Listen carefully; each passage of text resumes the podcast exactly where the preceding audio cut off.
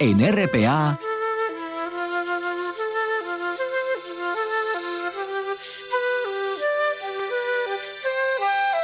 Noche tras noche.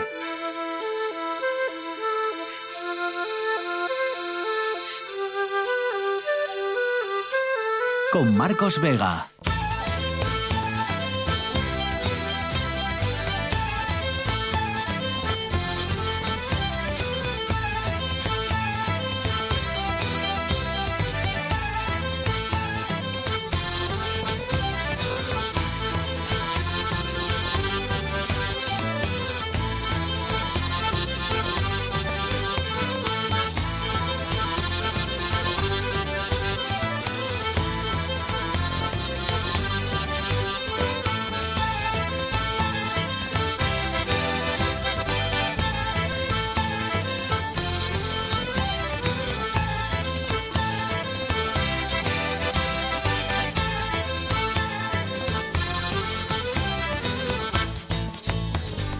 Buenas noches, bienvenidos al espectáculo de la radio. Empieza el año, empieza el año con, con una cosa que no cambia y otra que sí cambia. Lo que no cambian son los delincuentes que queman los montes, porque no son ni pirómanos, que es una patología, ni, ni responsables tampoco, son delincuentes y aunque sea difícil hay que encontrarlos y juzgarlos.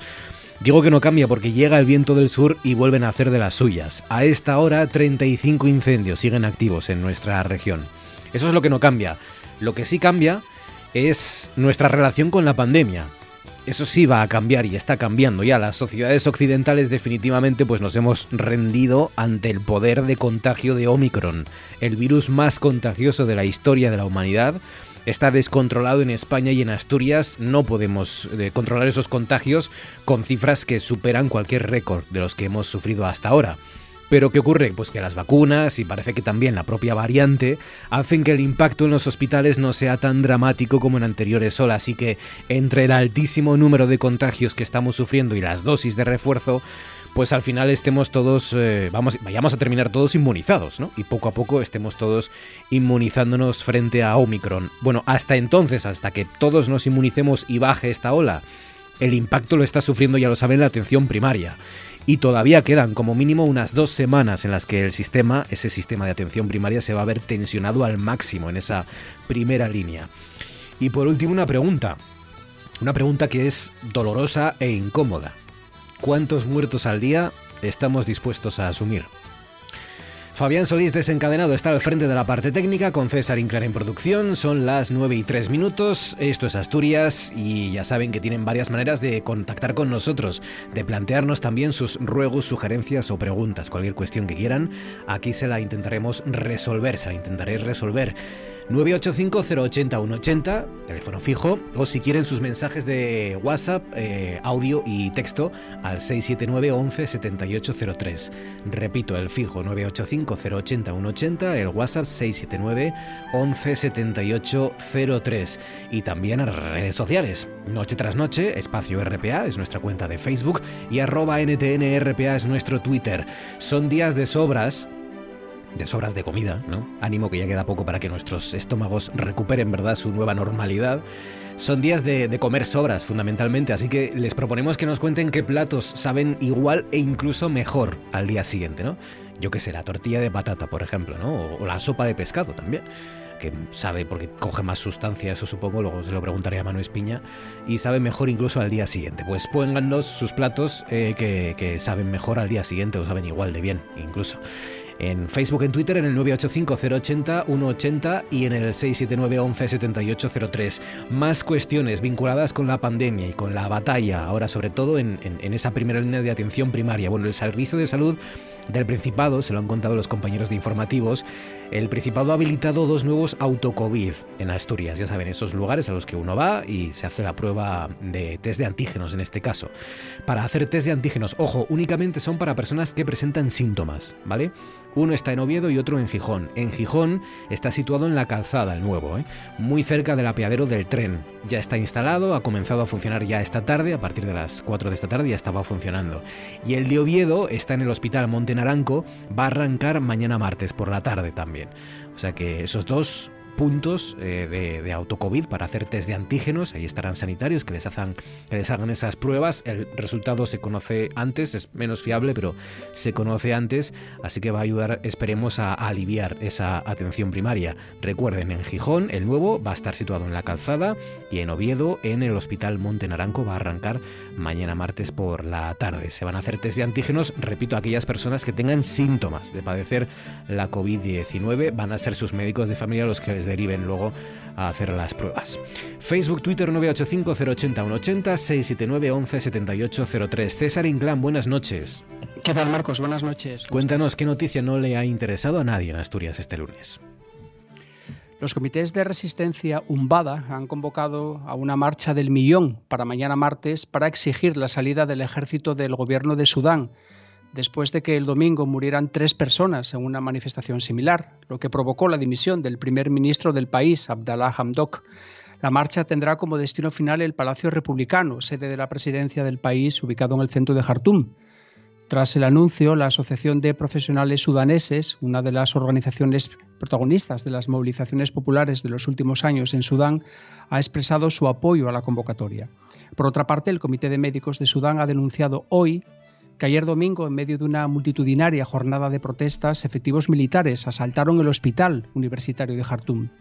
Las protestas se han sucedido en el país desde el golpe de Estado del 25 de octubre liderado por el jefe del ejército y presidente del Consejo Soberano de Transición, una sonada que disolvió el gobierno de Hamdok, nombrado a raíz del derrocamiento de al-Bashir en abril de 2019 tras semanas de protestas contra él.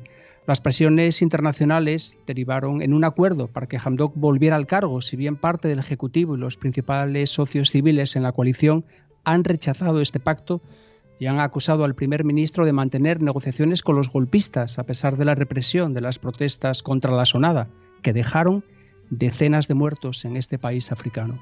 Siete sobre las nueve, a esta hora en RPA, nos vamos a las nubes.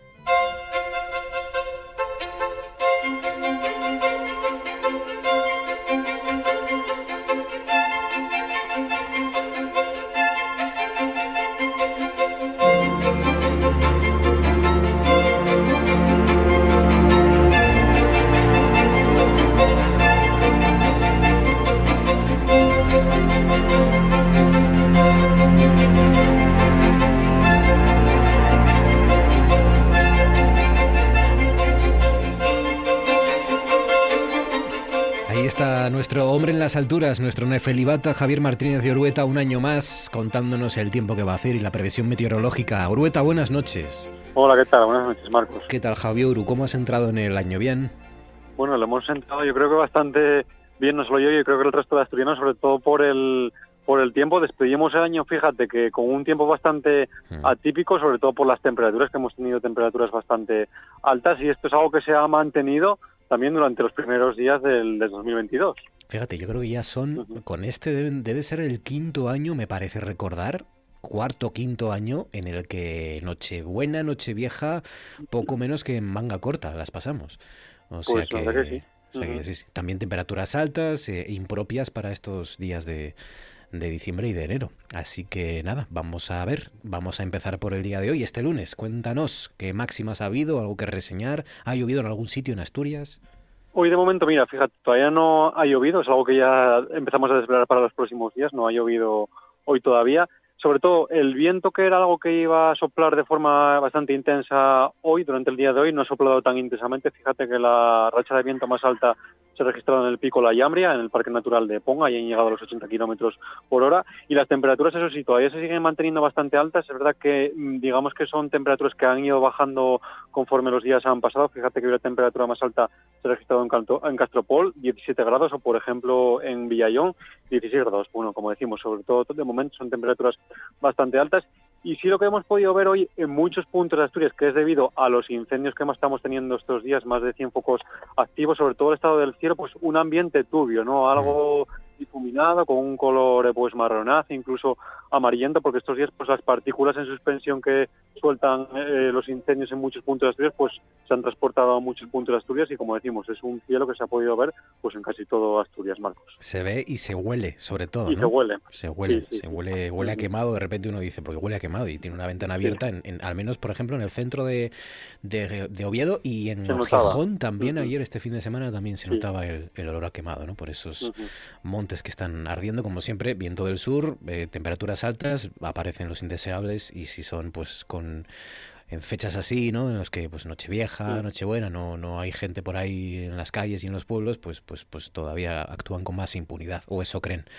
Pues nada, eso es lo que ha dado de sí este lunes. Mañana martes, venga, empezamos con la previsión. Bajan las temperaturas, creo, ¿no?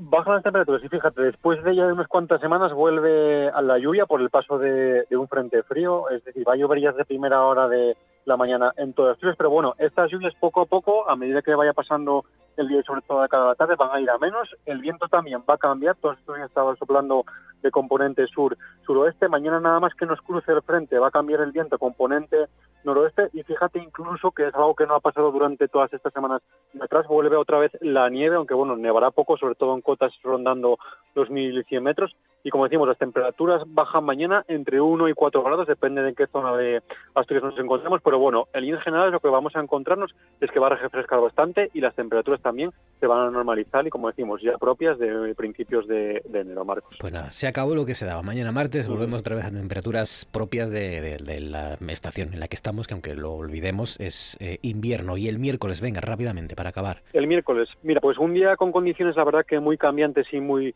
variables. Vamos a tener lluvias a lo largo sobre todo de toda la mañana en forma de, chubascos, se irán abriendo algunos claros, pero ya de cara a la tarde, pues estos chubascos van a ir perdiendo frecuencia y sobre todo intensidad, incluso ya a última hora de la tarde del miércoles, pues se irán abriendo algunos claros en el oriente de Asturias, Marcos. Javier Martínez de Urueta, cuídate, gracias, un abrazo, un abrazo fuerte. Gracias, hasta mañana. Un abrazo fuerte, un año más con la predicción del tiempo, que claro, mm, bueno, hay formas, ¿no?, de medir lo que va a venir, lo que va a suceder como mínimo dos, tres días, es verdad que cuanto más días, esto nos lo ha explicado el propio Javier muchas veces, cuantos más días allá miremos, pues más difícil, ¿no? Y más riesgo corren en equivocarse los compañeros del tiempo.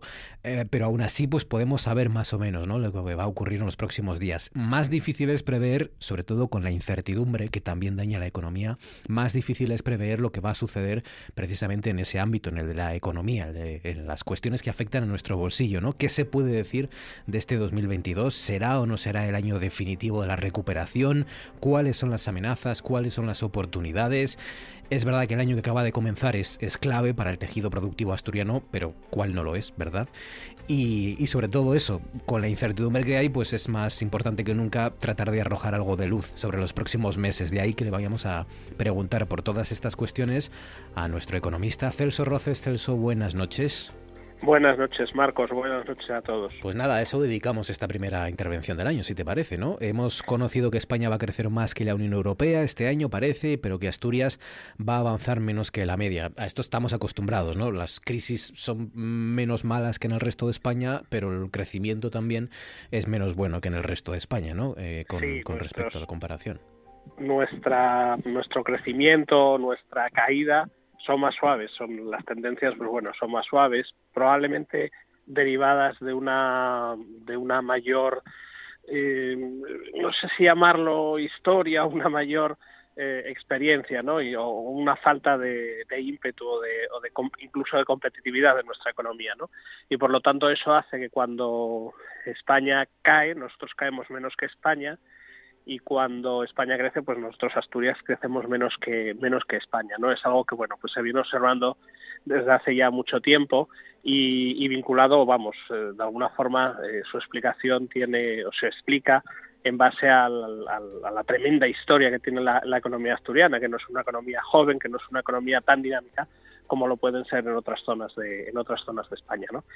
¿Qué va a ser en este 2022? Muy buena pregunta. Si me preguntas dentro de un año seguramente te lo diré y te acertaré. Ahora es, es difícil, ¿no? Es difícil. Eh, sobre todo tenemos muchísimas oportunidades, muchas, muchas posibilidades. Hay que ver las oportunidades como, como bueno, pues, eh, elementos que pueden ser interesantes me estoy refiriendo, por ejemplo, a los planes de, recuperación, a los fondos europeos que, están viniendo y que van a venir y que van a posibilitar pues hacer cosas muy interesantes. Eh, algunas a lo largo de 2021 hemos sido conocedores de los primeros planes, Arcelor, esa, ese eh, aluminio verde, pero tenemos también muchísimos retos por delante, muchos otros fondos que van a venir para modernizar el tejido empresarial e incluso la región como tal y que, y que bueno, que, tenemos que aprovechar, ¿no? En la medida en que seamos capaces de aprovecharlos, será provechoso y será bueno para los asturianos, para Asturias y para los asturianos. Si no somos capaces de aprovecharlo, pues, pues no será tan positivo. ¿no? Nos habían dicho, por ejemplo, de la, subida de los precios, de la inflación, que iba a ser algo temporal y que pues a mediados de marzo, una cosa así, íbamos a notar ya que, que se terminaba. Pero, pero tampoco eso podemos mm, mm, tenerlo con una certeza, ¿no? Parece que se va a quedar con nosotros un poquito más de tiempo, ¿no?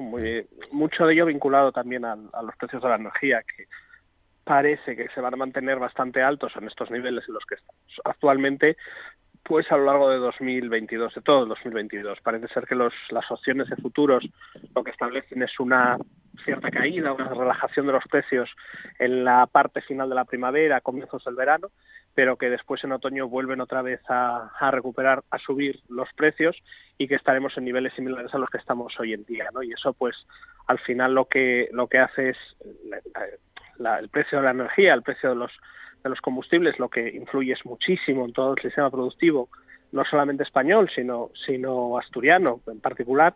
Y, bueno, pues al final parece que vamos a tener precios altos o problemas de inflación más tiempo del que sería del que sería deseable. Pues es una tarea más difícil de lo habitual. Mm, siempre es difícil ponerse ¿no? al día 2, 3 de, enero y ver cómo va a ser el año, pero claro, con una pandemia encima, con posibles variantes, quién sabe, del virus, esperemos que no, pero, pero esa posibilidad cabe también, eh, pues es más complicado que nunca.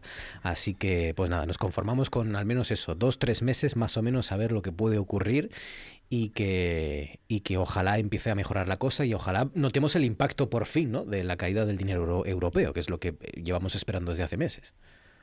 Sí, al final se había retrasado porque cuando comenzamos esta crisis del coronavirus siempre hablamos de los dientes de sierra, ¿no? de una caída muy brusca y una recuperación muy rápida. ¿no? Al final la caída fue muy brusca porque paramos, simple y llanamente, y la recuperación pues está costándonos bastante más de lo que habíamos pensado en un primer momento. En primer lugar, porque no acabamos de superar la crisis sanitaria y en segundo lugar, porque volver a ponerlo todo en marcha en situaciones parecidas o similares a las que había antes de la, de la pandemia, pues es difícil, es complicado y bueno, pues eh, al final ahí tienen que venir esos fondos europeos para ayudarnos, para empujarnos para ayudarnos a, volver a los niveles o incluso superar los niveles que teníamos con anterioridad. Al final la economía se fundamenta en, un, en, una expansión, en un crecimiento constante, eh, sostenido a lo largo del tiempo y ese es un poco el, objetivo, la senda que tenemos que recuperar y esperemos que, lo antes posible. Celso, cuídate mucho amigo, un abrazo fuerte y gracias como siempre. Feliz año compañero. Gracias. 18 sobre las 9 seguimos un espacio dedicado a conocer y sentir fondamente la música asturiana de las últimas cuatro décadas. Soy Xunelipe y préstame anunciamos que a partir del lunes 1 de febrero a las once y media de la noche voy a estar con todos y todos vos en el programa Al Son. Movimientos, tendencias y los grupos y artistas más importantes de los últimos 40 años. Al Son, todos los lunes a las once y media de la noche en RPA.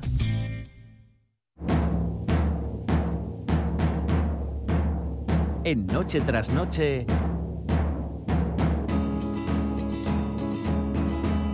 Una historia de la luz.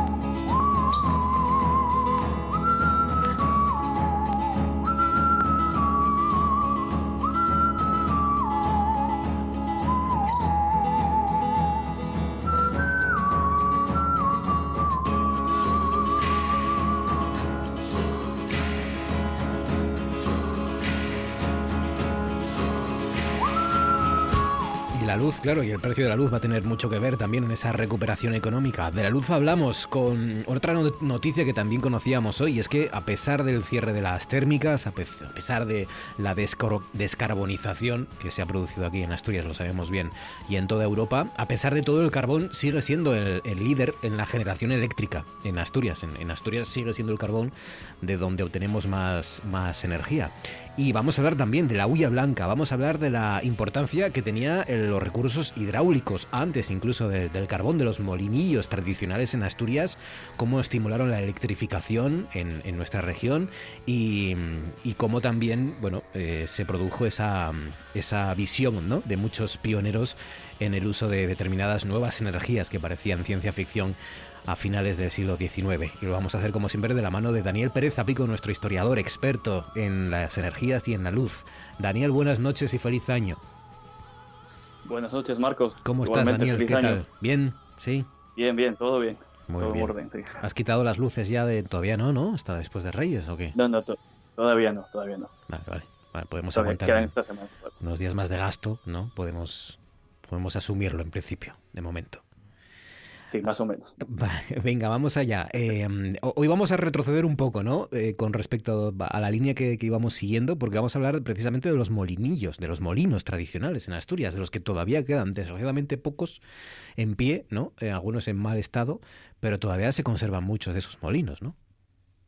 Sí, exacto. Vamos a movernos a la última, dos últimas décadas, bueno, última década del siglo XIX, sobre todo en el tránsito del siglo XIX al XX, ya estábamos hablando de todos estos modelos de estímulo a la electrificación. Obviamente habíamos hablado mucho de la, de la minería, la siderurgia en la zona central, la abundancia de carbón, también las propias ciudades, el consumo urbano y doméstico.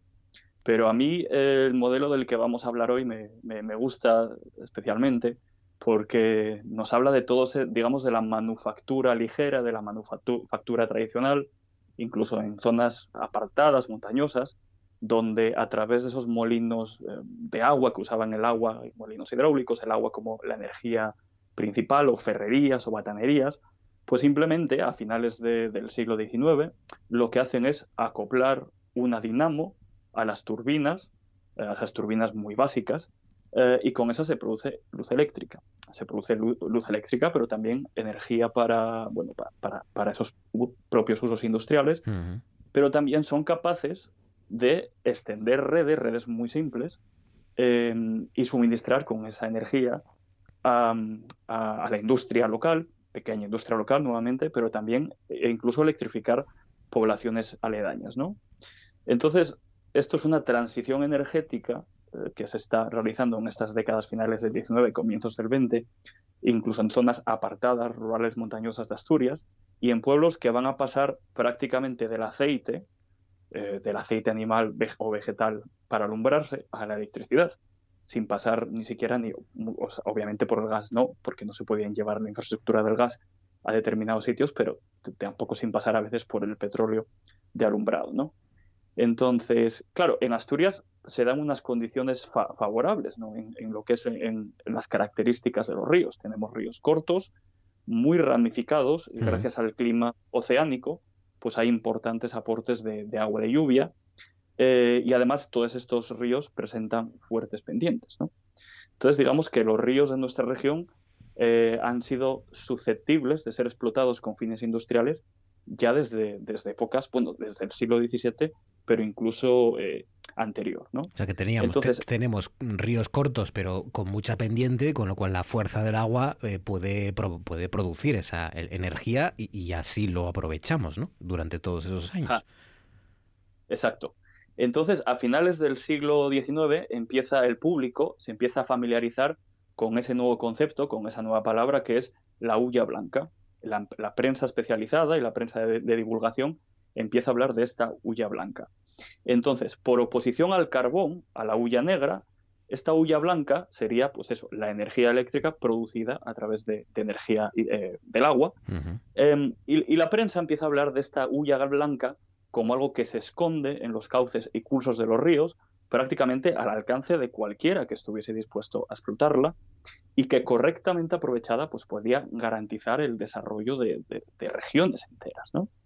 Entonces, a finales del siglo XIX hay una especie de verdadera euforia y, va a haber un gran número de peticiones de vecinos eh, de, Asturias eh, que quieren explotar recursos hidráulicos eh, bien, pues ya digo, en todos estos viejos molinos harineros, batanerías, ferreterías, em, sí, em, ferrerías, perdón, para producir, mm. ferrerías, sí, para producir fluido eléctrico. hasta el punto de que, por ejemplo, Félix, el, abogado, el jurista obetense, obetense Félix Aramburu y Zuluaga, en una obra de 1899 que se, llamaba la Monografía de Asturias. Era una especie de, reunir información acerca del desarrollo de la, región en el fin de siglo, a finales del XIX. Hablaba de, esta hulla blanca en estos términos. Él decía, ya son varios entre los molinos de mayor fuste los que han prestado su hulla blanca, como hoy se dice, o sea, el salto de agua de su presa, como fuerza hidráulica para producir luz eléctrica en diferentes localidades de Asturias algunas de las cuales han pasado, sin intermedio de aceites y gasógenos, de la oscuridad completa al alumbrado más espléndido y moderno. Qué hermoso sería el mundo si ese feliz consorcio de pan y luz se extendiera a todo y a todos. Pues esto es este clima de... Qué bueno. la hulla blanca. La hulla blanca es como llamaban al poder de, los ríos, ¿no? De girar esos molinos y de producir energía, ¿no? Y de producir electricidad y de encender casas enteras que, estaban conectadas, ¿no? A esos molinos en los pueblos, en las zonas rurales. La hulla blanca. Sí, exacto. Y como digo, esto es un fenómeno que, va a ocurrir en todos los concejos, tanto del centro como de Oriente u Occidente. Y me gustaría hacer un repaso rápido por algunos casos que son, yo creo que son paradigmáticos. Por ejemplo, Infiesto. Infiesto, capital del Concejo de Piloña, pues en 1891 ya tiene alumbrado eléctrico público suministrado por una compañía que se llama Fábrica de Chocolate y Electricidad de Fernández y Valdés, también conocida en su momento como La Paz. Y esto es muy importante porque hay que recordar que en esas fechas Oviedo no tiene red pública de alumbrado hasta 1899 no tiene red pública de alumbrado. Y sin embargo, Infiesto, gracias, gracias a esta fábrica de chocolate, pero también electricidad, eh, lo tiene. O sea que Infiesto, las calles de Infiesto se encendieron antes que las calles de Oviedo. Ajá, sí. Efectivamente. gracias a una empresa que hacía dos cosas, que en principio es como el, como el tocino y la velocidad, que el chocolate y la energía, o la electricidad. Ajá.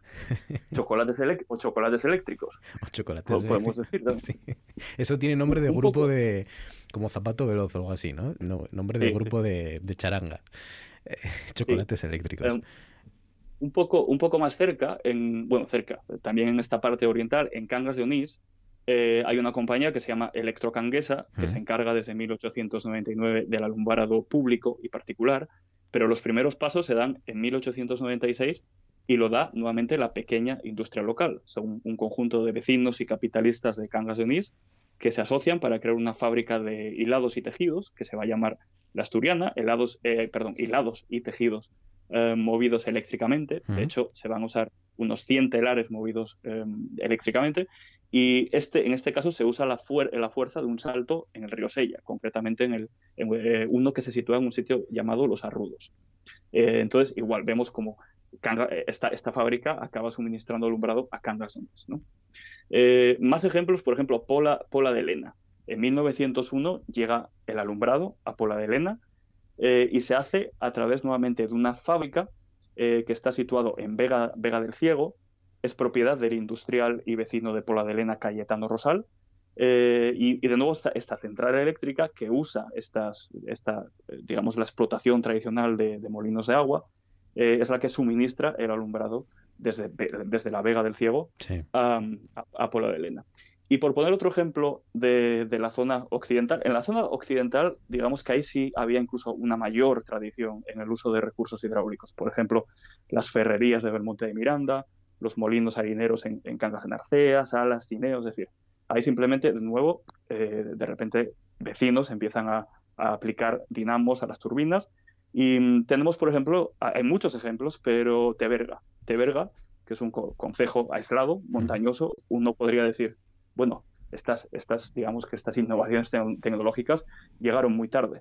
Pues en, en 1903, 1903 el, Progreso de Asturias, el, diario El Progreso de Asturias, nos informa de un vecino, un vecino llamado Don Manuel Álvarez Cienfuegos, vecino de San Martín, que solicita 800 litros de agua por segundo en el punto llamado La Marquesa, en las inmediaciones de Teberga, para utilizarlo como fuerza motriz de una sierra mecánica en un molino harinero y para la producción de energía eléctrica con destino al alumbrado público y particular. Entonces, ya vemos, tanto en la zona oriental como central, eh, eh, como incluso en zonas montañosas del occidente. Fíjense, en Infiesto en 1891, en Cangas de Onís en 1896, en Pola Elena en 1901 y en Teberga en 1903 ya se estaba produciendo ese movimiento de llevar el alumbrado a las calles, de, de, encender esa luz, ¿no? Y la luz ya estaba llegando a esos lugares eh, que, que, bueno, a los que es difícil casi llegar hoy todavía, a los que es, es difícil que llegue Internet casi hoy en día, en algunos de ellos.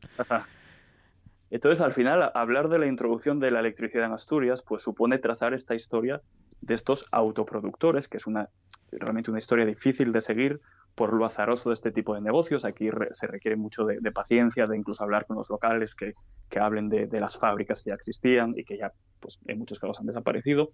Pero estos pequeños autoproductores o estas empresas eh, van a ser tan importantes que van a ser las bases para incluso futuras empresas eh, posteriores que van a incluso a desarrollar negocios al margen, negocios locales al margen de las grandes compañías. Y ya para acabar, para darle una idea, otra idea más a los, a los oyentes de cuán importante fue esta huella blanca, me gustaría leer eh, una reseña que dejó un visitante Asturias, Antonio Pérez Pimentel, en, en, una obra que él publica en 1928.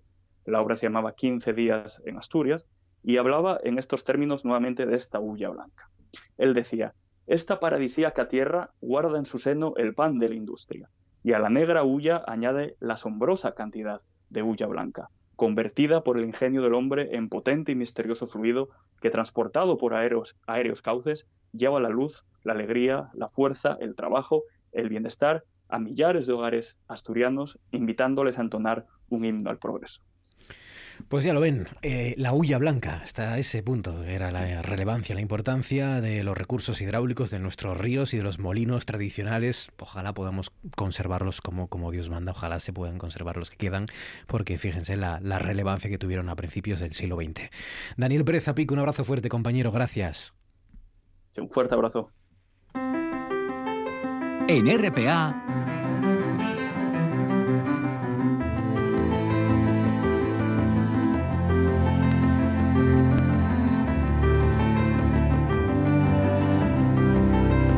Noche tras noche.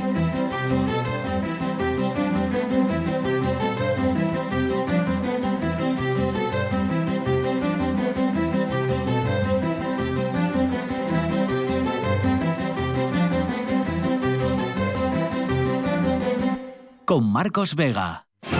Cosas que pasan en noche tras noche. Ese vínculo es lo que se llama el momento mágico justo después del nacimiento, en el que los niveles de, oxitocina de la madre están muy elevados y la, oxitocina dicen que es la hormona del amor, ¿no?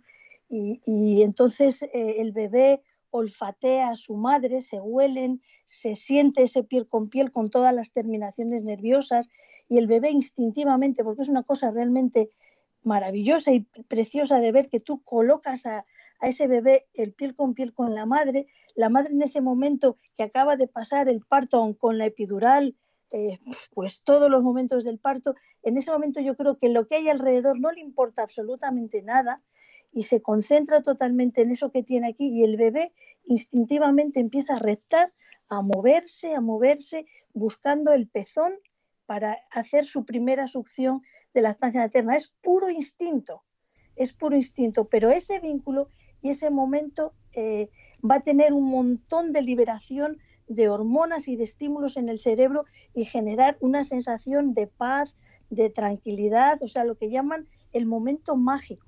Y por eso eso hay que respetarlo por encima de todo, eh, esa, esa unión, ese piel con piel de una madre y su recién nacido. Hemos hablado del COVID, hemos hablado de las mm, de la nueva manera, ¿no? de las nuevas medidas ¿no? para, para, afrontar la pandemia en este arranque del nuevo año, de este 2022. Y hemos hablado también de economía y hemos hablado de historia. Pero, pero bueno, eh, tiene que contarnos Eloy Méndez, nuestro compañero de la Nueva España, cuáles son las tres noticias que usted debería saber antes de irse a la cama esta noche, en este lunes, primer lunes del año. Eloy Méndez, buenas noches. ¿Qué tal, Marcos? Buenas noches. Día intenso, ¿no? Ha empezado con fuerza este año, así que cuéntanos, ¿qué tres noticias hay que saber antes de irse a la cama?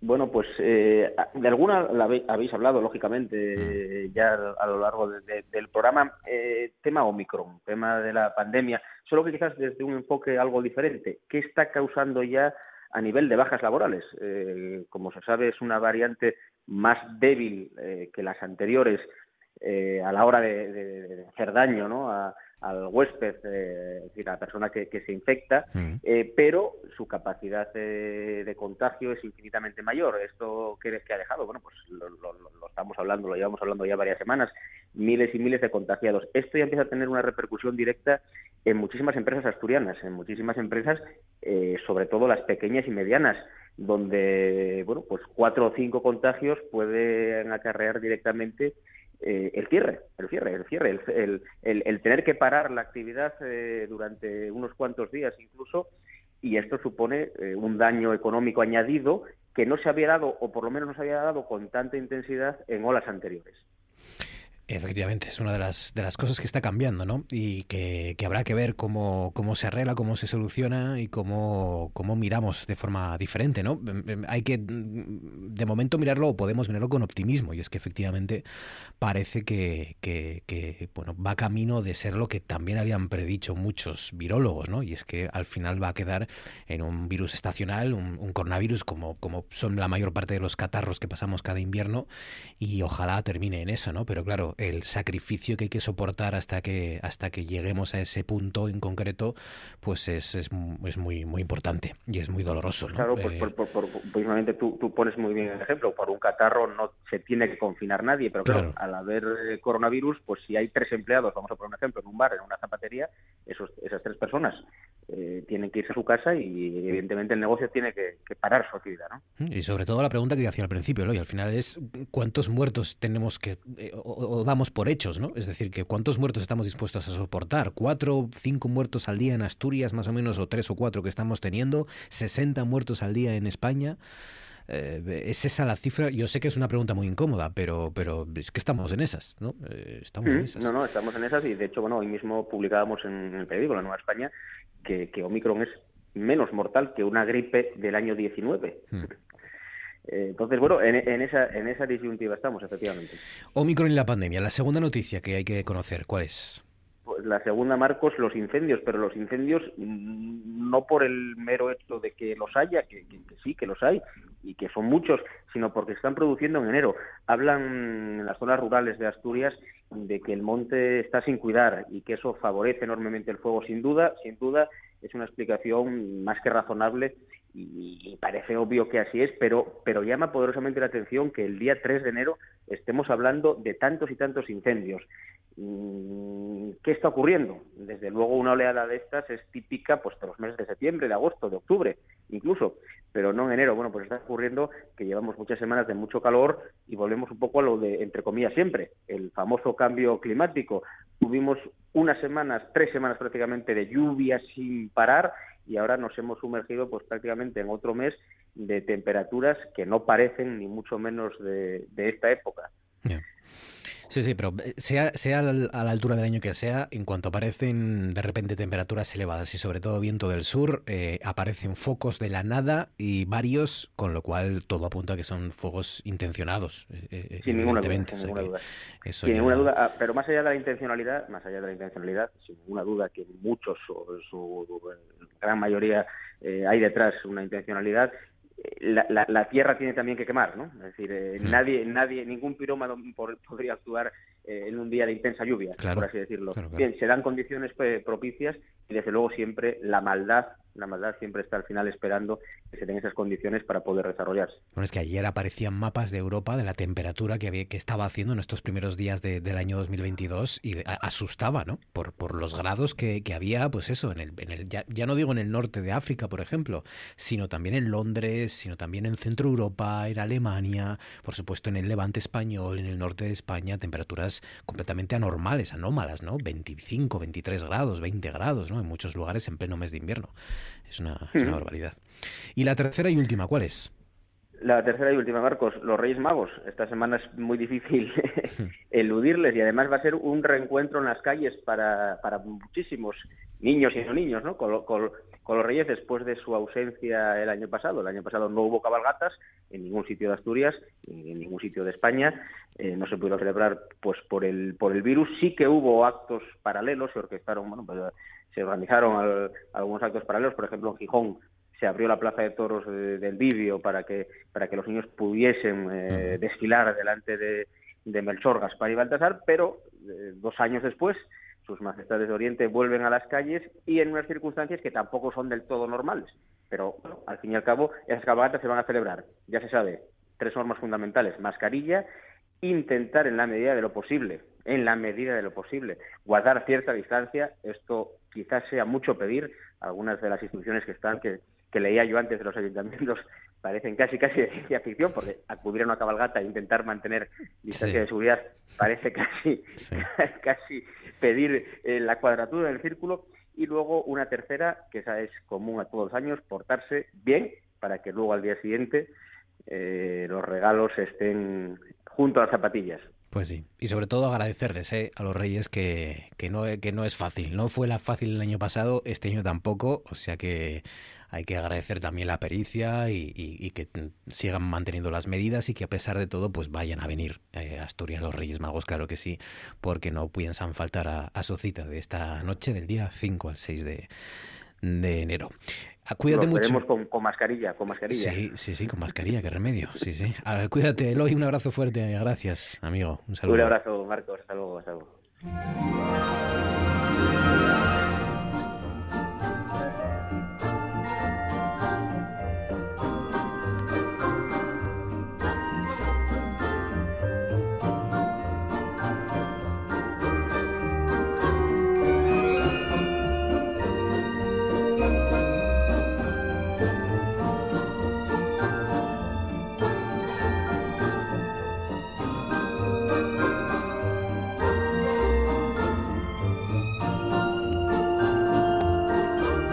Traerán los Reyes Magos al Museo de Bellas Artes de Asturias? Pues se lo vamos a preguntar a su director a continuación, a Alfonso Palacio. Alfonso, buenas noches.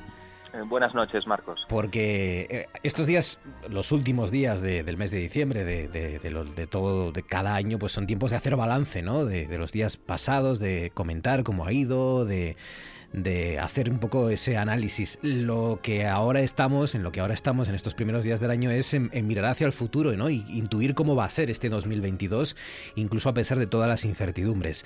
Y, por eso te vamos a preguntar, eh, te veía eh, contar un poco en ese, precisamente en ese balance que hicisteis de, del año 2021, del año pasado, en, la azotea del museo, sobre todo te, escuché, Alfonso, citar dos cuestiones. Una, que mm, no, habéis, no ha habido positivos en el, en el museo, los trabajadores, ¿no? Lo que, mm, bueno, primero habla de lo bien que mantenéis las, las normas y del cuidado que, habéis tenido, y segundo, de lo segura que es la cultura y los seguros que son nuestros museos, ¿no?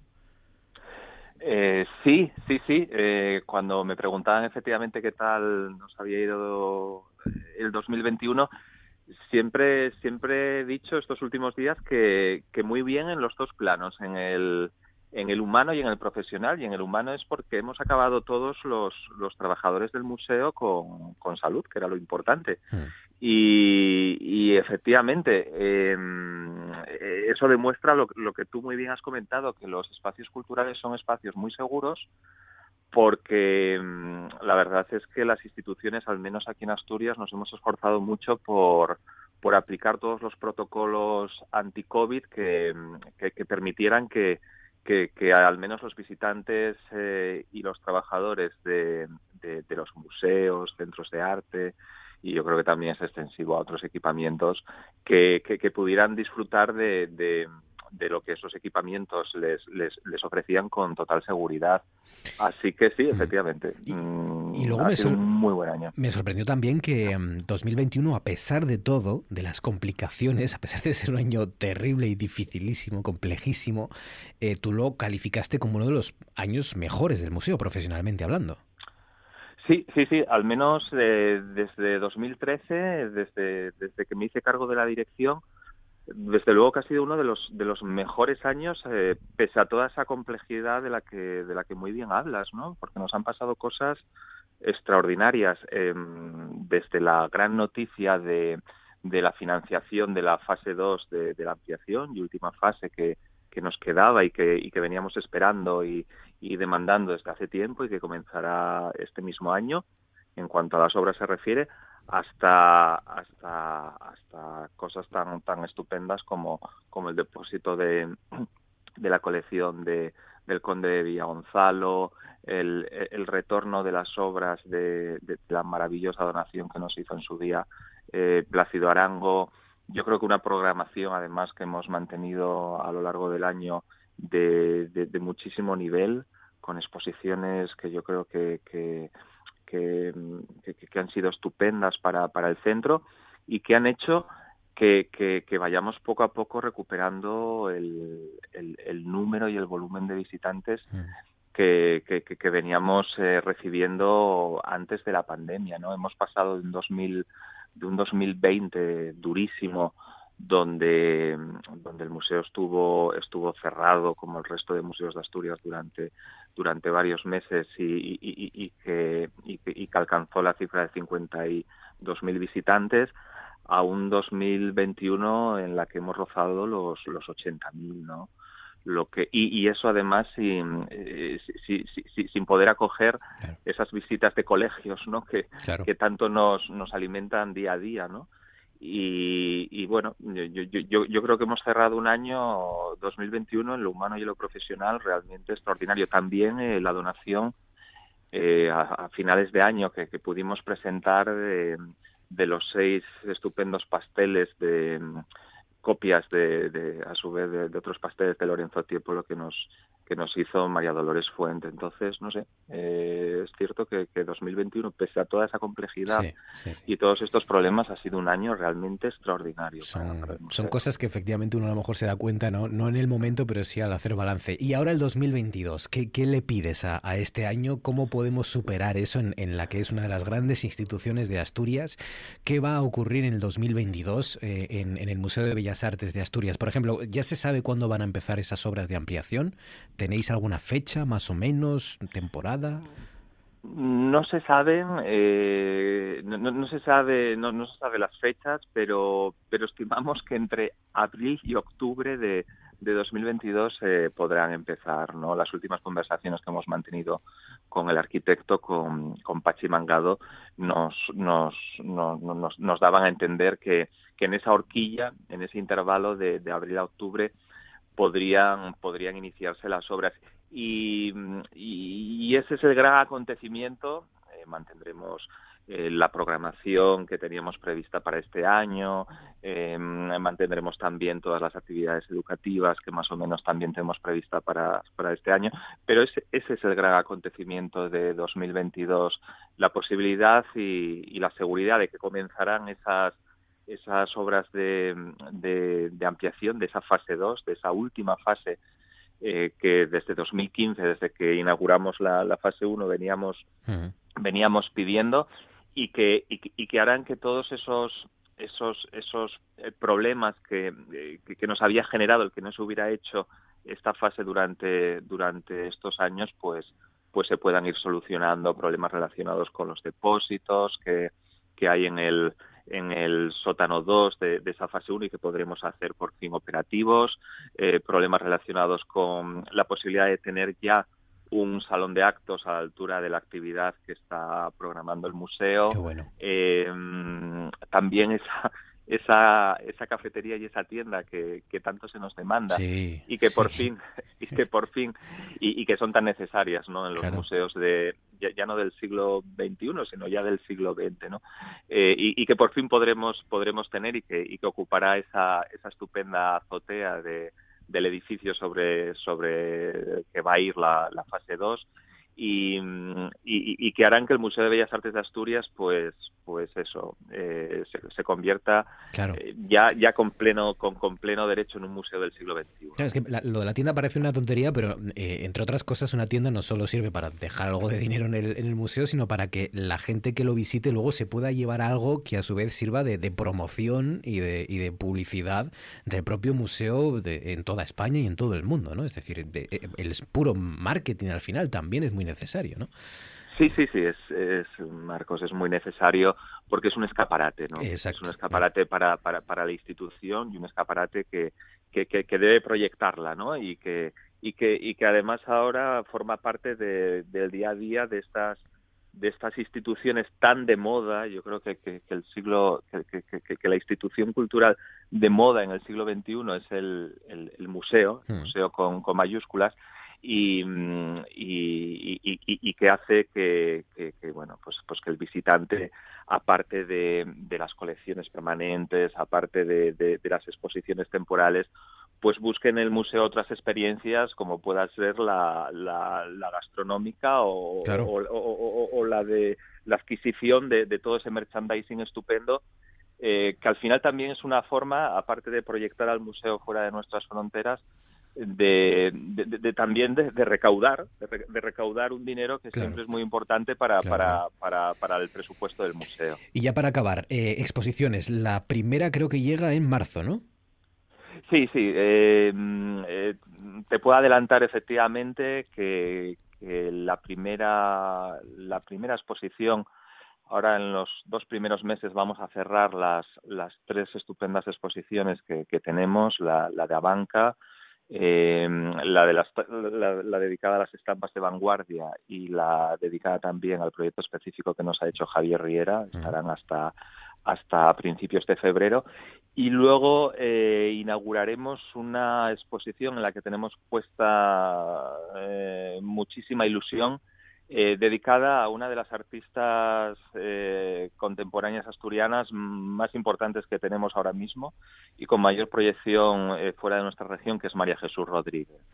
le vamos a dedicar una, una exposición similar desde el punto de vista a la que el año pasado dedicamos al gran decano de nuestra pintura, que es Bernardo Sanjurjo. Una exposición que abriremos en, en la ampliación del museo, en su planta menos uno, en su sala de exposiciones temporales y que mm, y que irá acompañada de mm, bueno pues de un catálogo en el que también estamos poniendo muchísimo cuidado y que, y, que, y que será una también de las de las grandes muestras de este año. Sí. Pues ya lo ven, mucha ilusión también en el Museo de Bellas Artes con un 2022 que promete y, ya ven que mucho, además, eh, con la labor también de su director Alfonso Palacio. Alfonso, gracias como siempre, amigo, un abrazo fuerte.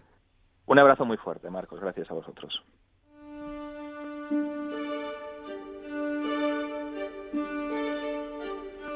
L'Asturiano... Paso ente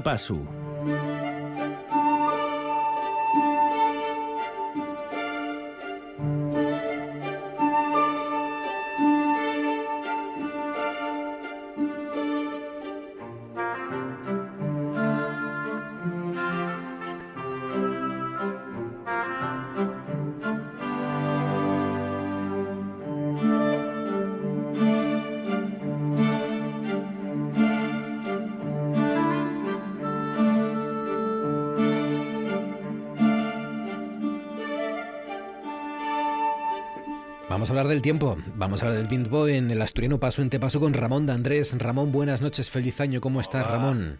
Buenas noches y buen año nuevo para todo el mundo. Igualmente, igualmente. ¿Qué tal has entrado? ¿Bien? ¿Sí? ¿Todo bien? Bien, bien el asunto y salir bien también de él. Eh, sí, no, no, ha sido fácil ni salir ni entrar, pero bueno, de momento sobrevivimos. Y, y, mira, si hay un asunto del que se puede hablar también en estas cenas de Navidad y Nochebuena, porque normalmente no hay un asunto polémico, ¿no? En principio, aunque todo puede derivar hacia esos lugares sensibles, pero y el tiempo, ¿no? Esto sí es eh, conversación de ascensor, pero eh, tiene, cumple su papel fundamental, ¿no? En la sociabilidad.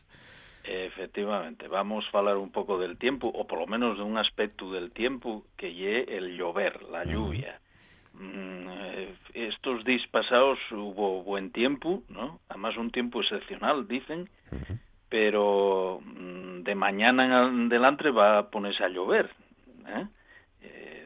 les, les predicciones dicen así, por lo menos hasta el domingo. ¿eh? Sí, sí. Entonces, bueno, ye que si va a llover, pues eh, falemos de ello, a ver, porque además en Asturias, pues lo tradicional ye que llueva y, y la, la, lengua asturiana, digo yo, que tendrá palabrero para esto. Seguro. Y es de eso de lo que vamos a hablar. Sí, sí.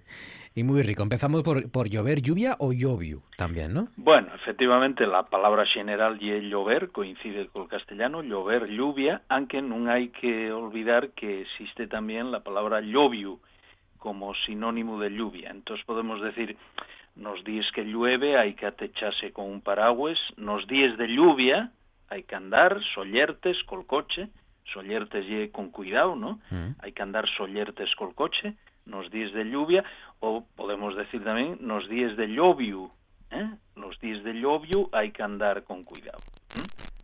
Y hay un refrán eh, de recogido en el concello Cabranes, Cabranes con N, ¿eh? Que dice xelu encima el llovio, nieve hasta el pegollo. Xelu encima el llovio, nieve hasta el pegollo. Eso, oye, quiere decirse, y un refrán popular, ¿no? Quiere decirse que llueve, después xela y después nieve, acumulación de, de, de, fenómenos meteorológicos que cada vez vemos menos, pero bueno. ¿eh? Xelo encima el llovio, nieve hasta el pegollo. Bueno, esto es el, llover general, porque pues claro, hay muchas maneras de llover y una de ellas muy popular, conocemos la palabra y muy usual, orvallar. El orvallo, sí. El orvallo. ¿eh? El orvallo que tiene un sinónimo muy conocido también, que es orpinar y lorpín. Yo conozco los dos de toda la vida, ¿no? Y es la lluvia fino, la lluvia que cae en gotines muy pequeñas, ¿no?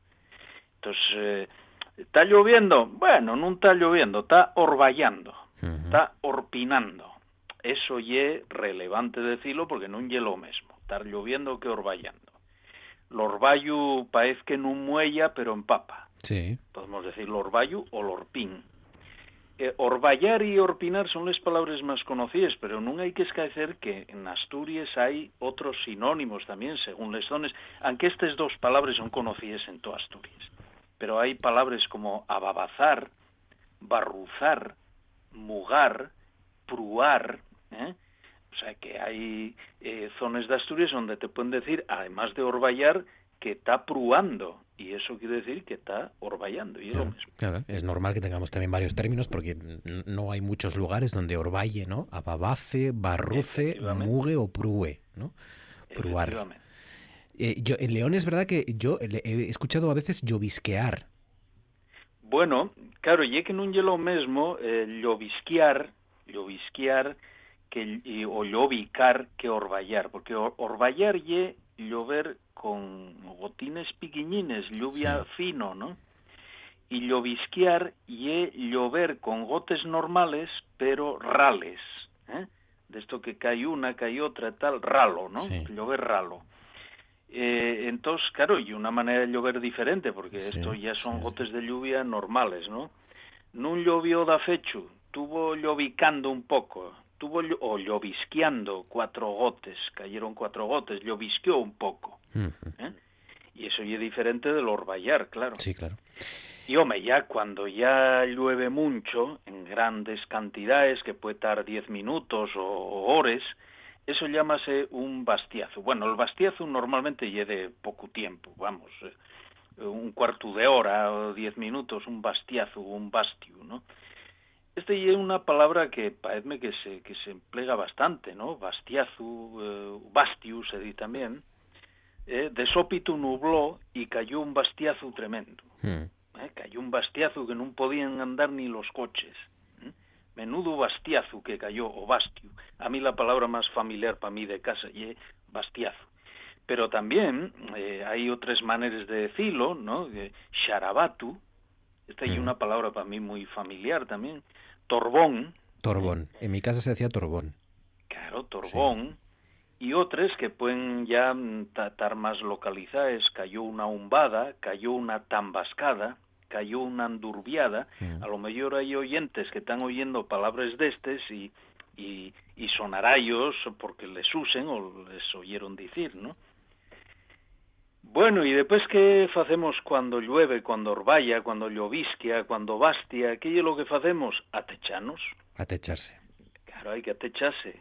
Puede ser un paraguas, pues un portal, pues ser donde fuere. Y cuidado con esta palabra, porque esta palabra ye eh, exclusivamente asturiana. Meca. No, yo pensé que era... gente que la usa en, eh, falando castellano pensando que ye, que ye castellana. Eh, y convido yo- a los oyentes a que busquen atechar en el diccionario de la Real Academia Española y verá que, por supuesto, toparálo, topará esta palabra en el diccionario de la Academia Asturiana, ahí sí, ¿no? Ah, Entonces, bueno, y un, y un verbo muy usual, muy Sí, conocido, sí, sí, ate, sí. atéchate aquí, ¿quieres que te ateche con este paraguas? Atechai vos nesi portal, que vais mollavos, etcétera, ¿no? Atecharse es asturiano. Yo pensé que era eh, una- un término español, castellano. Pues no, y lo que pasa es que, claro, en el castellano que se fala en Asturias, pues está incorporada Claro. como palabra Claro. usual, pero ye, ser ye asturiana, ¿no? Que también decimos guarecer, guarecer ye también castellano, ¿no? Sí. Tapase, asoberase, en fin, hay otras maneras de decirlo, ¿no? Pero atechar la más conocida. Y, hombre, no me resisto a comentar que este verbo atechar tiene significados eh, figurados eh, sobre actividades que no son muy moralizantes, ¿no? Eh, en castellano cuando se dice eso de enchufar a aquí en un puesto de trabajo, Ah, ¿no? amigo, sí, enchufar, Sí. eh, es un enchufado, es el enchufado del alcalde o tal. Ese tipo de cosas en asturiano, una manera de decirlo, oye, precisamente con el verbo atechar. ¿eh? Entonces, el cuñado atecholu nesa oficina. ¿eh? Ese y el atechau del alcalde. El atechado, vale, vale. Como sinónimo de enchufado de... Sí, El enchufado, el protegido, ¿no? sí, sí, sí, fin, protegido. eh, El atechado. Son actividades no muy imitables, pero bueno, son Ya. realidades que se. Hombre, hombre, sí, sí. Eh, no nos metamos en, en charcos, ¿no? Eh, Efectivamente. Sí, ¿no? no me... Cuando llueve, claro, pues en suelo fórmense charcos. La palabra charco ye común con el castellano, pero yo conozco mucho una palabra mm, sinónima que significa lo mismo y es fontán. El fontán. Fontán, claro, cuando llueve mucho, pues fórmense eh, fontanes pel camín, hay que andar con cuidado, ¿eh? Porque aquí en esta calle hay muchos fontanes. Claro, el, el fontán se formábase al lado del, del, de les fuentes también, ¿no? De les fuentes. Bueno, claro, porque fontán viene de fonte, claro, de, entonces eh, alude a eso en origen, pero yo siempre conocí esta palabra referida a cualquier charco, Ya. ¿eh? entonces cuidado que hay fontanes. Y especialmente en el asturiano occidental, ¿eh? Eh, existe una palabra que es champán, champán, que no es la bebida, ¿eh? Con X. Cuidado que hay muchos fontanes, hay, cuidado con ese mm, champán, champán quiero decir. Mm. Cuidado, no, te metas el pie en ese champán. ¿eh? Y, en fin, supongo que si hay oyentes del asturiano occidental, pues sonará ellos esta palabra, ¿no? Eh, y bueno, si hay fontanes o charcos o tal, fórmase también barru, folla, también se llama, Mm. Eh, voy a poner un ejemplo. El coche no llega a pasar de tanto barro que había en camín. Tanto Entonces barro. ahí que tanto barro que había en camín, podemos decir que había que tanta folla que había en camín. En Tanta camín hay mucha folla con doble L, ¿eh? Tanta llama, tanta Eh, llamarga también, ¿no? Tanta llamarga que había en camín non se pode ni caminar per aí, mm. eh, de tanta llamarga que hai, de tanta folla. De aí barrero, barrizal, follero... Claro, un sitio onde abunda el barro, la folla, etc., pues llámase barrero, barrizal, un follero. Mm. Eh, deixome el autobús, onde me deixou o autobús había un follero, eh, nada máis posame metíme en un follero. Mm Y, aña- Un ¿eh? y amargal, y que es muy bonito, por cierto, y amargal. Y añagar, que vendría a ser anegar, puede ser. eh, sí, ¿no? sí, y es lo equivalente a negar cuando se inunda de qué, que llueve mucho, eh, pues inundóse el valle o añagóse el valle, Mm. añagóseme la casa Claro. con, les- con los- la lluvia que hubo, ¿no? Este prau ye muy llano y en llaga, en llagar, que, que lle formase como llagos, ¿no? Llagos, lagos. Este prau lle muy llano y en llaga cuando llueve en forma, cuando llueve mucho. Y ya para acabar, algunos refranes, venga, que, que incluyan Bueno, también estos, sí, ¿no? Porque hay eh, muchos. Acabamos con los con el refranes tiempo. sacados del libro de Julio Viejo, Refranes Asturianos, Mm. publicado por el CSIC de Madrid. Y, bueno, escuello algunos, por ejemplo, este muy conocido en varias formas, Lorbayu, agua de bobos que muella a todos. Ya lo sabemos, ¿no? El agua de bobos, Sí. lo del orvallo, que, que no muella pero empapa, ¿no? O este otro que dice que lleve completo porque eh, describe que es lo que pasa cuando un satecha, ¿eh? el que satecha debajo de fuella, tres veces se muella. Debajo de fuella, debajo de un árbol, claro. Tres veces se muella. Lo que llueve, lo que pinga y lo que xiringa. Xiringar ye eh, moverse, sacudir una cosa, el árbol, entonces puede ser que sea por viento, Qué guapo. entonces les fuelles, al xiringarse les fuelles, pues pinga el agua. Y entonces, aunque te has techado, estás mollando. El que se atecha debajo de fuella tres veces se muella, lo que llueve, lo que pinga y lo que xiringa. Claro. Está, está guapo este refrán, Muy completo. Pues nada, eh, con estos refranes cerramos. Eh, me estaba acordando yo también de chiscar. Tiene que ver con el agua también, ¿no? Y, Hombre, y creo que nuestro, claro, ¿no? hombre, si llueve, pues chiscate, claro, con un, con un fontán, si pasa un coche pero un fontán, Te chisca. pues chíscate, claro. Exacto. Ese y un verbo también exclusivamente asturiano. Sí, sí, sí, sí. sí, pues, te- son de estas cosas que te das cuenta cuando sales de aquí y, y ves que por ahí no te entienden cuando dices no me chisques, ¿no? Chiscar, es castellano salpicar. Salpicar. Ramón, cuídate mucho. Ramón Andrés, gracias y lo dicho, feliz Bueno, año, compañero. Un abrazo cuidarse fuerte. Cuídate mucho, gracias.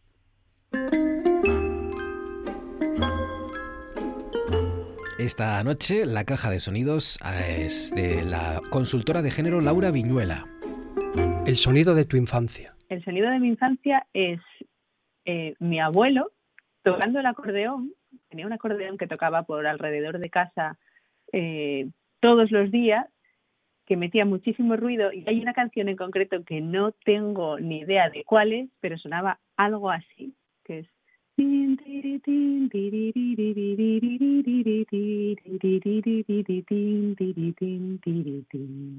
y estaba intentando con mis hermanos descubrir cuál es y todos la recordamos, pero ninguno de nosotros sabemos exactamente cuál era. El sonido de aquel verano, un sonido que resume muchos de mis veranos. Mis veranos se, se pasaban sobre todo en furgoneta con toda la familia de camping y de aquella, en aquellos años de juventud, sobre todo, no había, o aquella furgoneta al menos, no tenía radio. Entonces llevábamos un magnetofón en el que íbamos turnándonos para poner cintas y cada vez uno tenía la opción de elegir.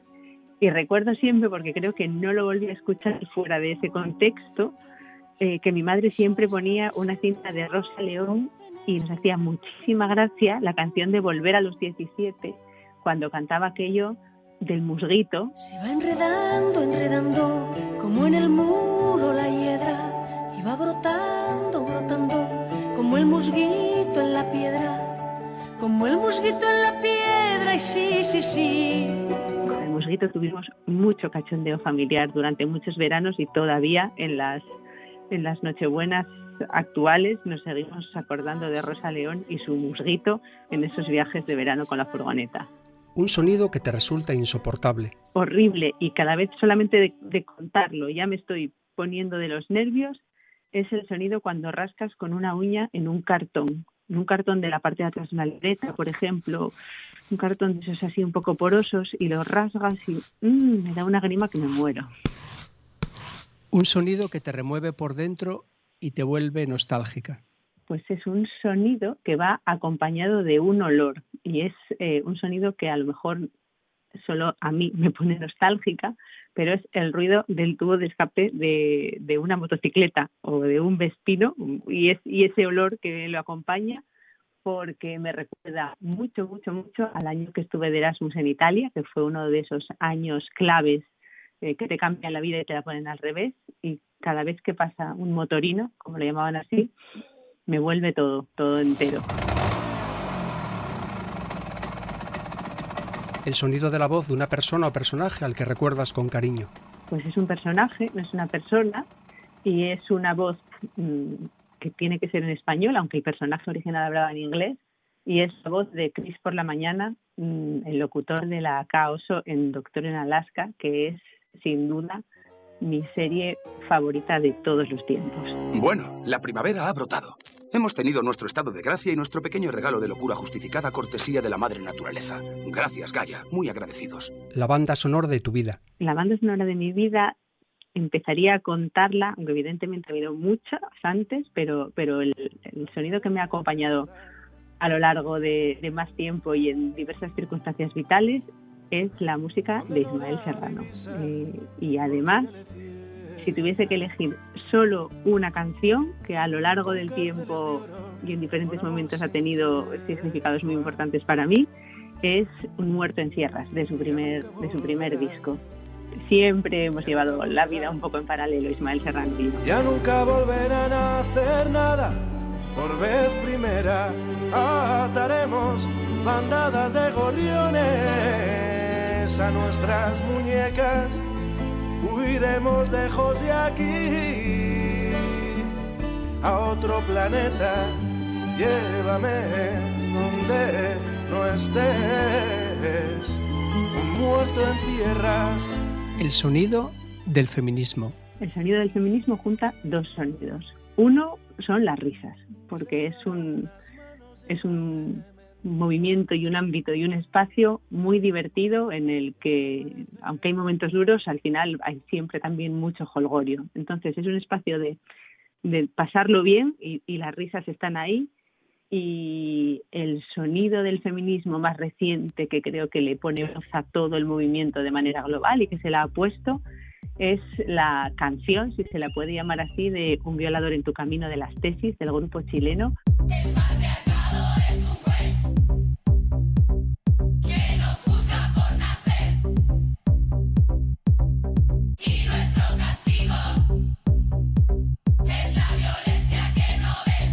corrió como la pólvora por todo el planeta y, y nos juntó a todas con una sola voz.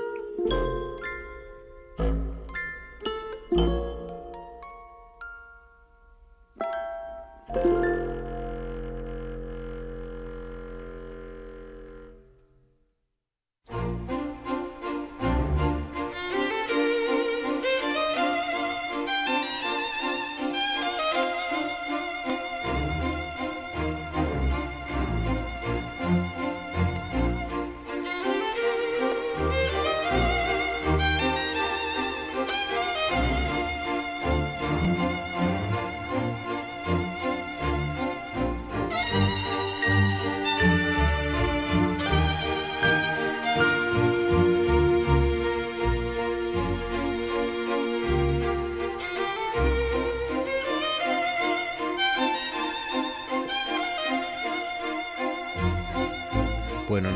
por aquí, por ejemplo, Javi González Caso nos dice la sopa de marisco también. Platos que saben bien o incluso mejor que el primer día al día siguiente, ¿no? De dejarlos reposar o de o de guardar la tortilla de patata, por ejemplo, dicen que saben incluso mejor algunas en algunos casos al día siguiente, pero la sopa de la sopa de marisco y la sopa de pescado yo creo que sí, que saben incluso incluso mejor. Nos dice también la fabada, la tortilla de patata. Dice Danara García López, el bacalao encebollado, dice, están más ricos al otro día de hacerlo.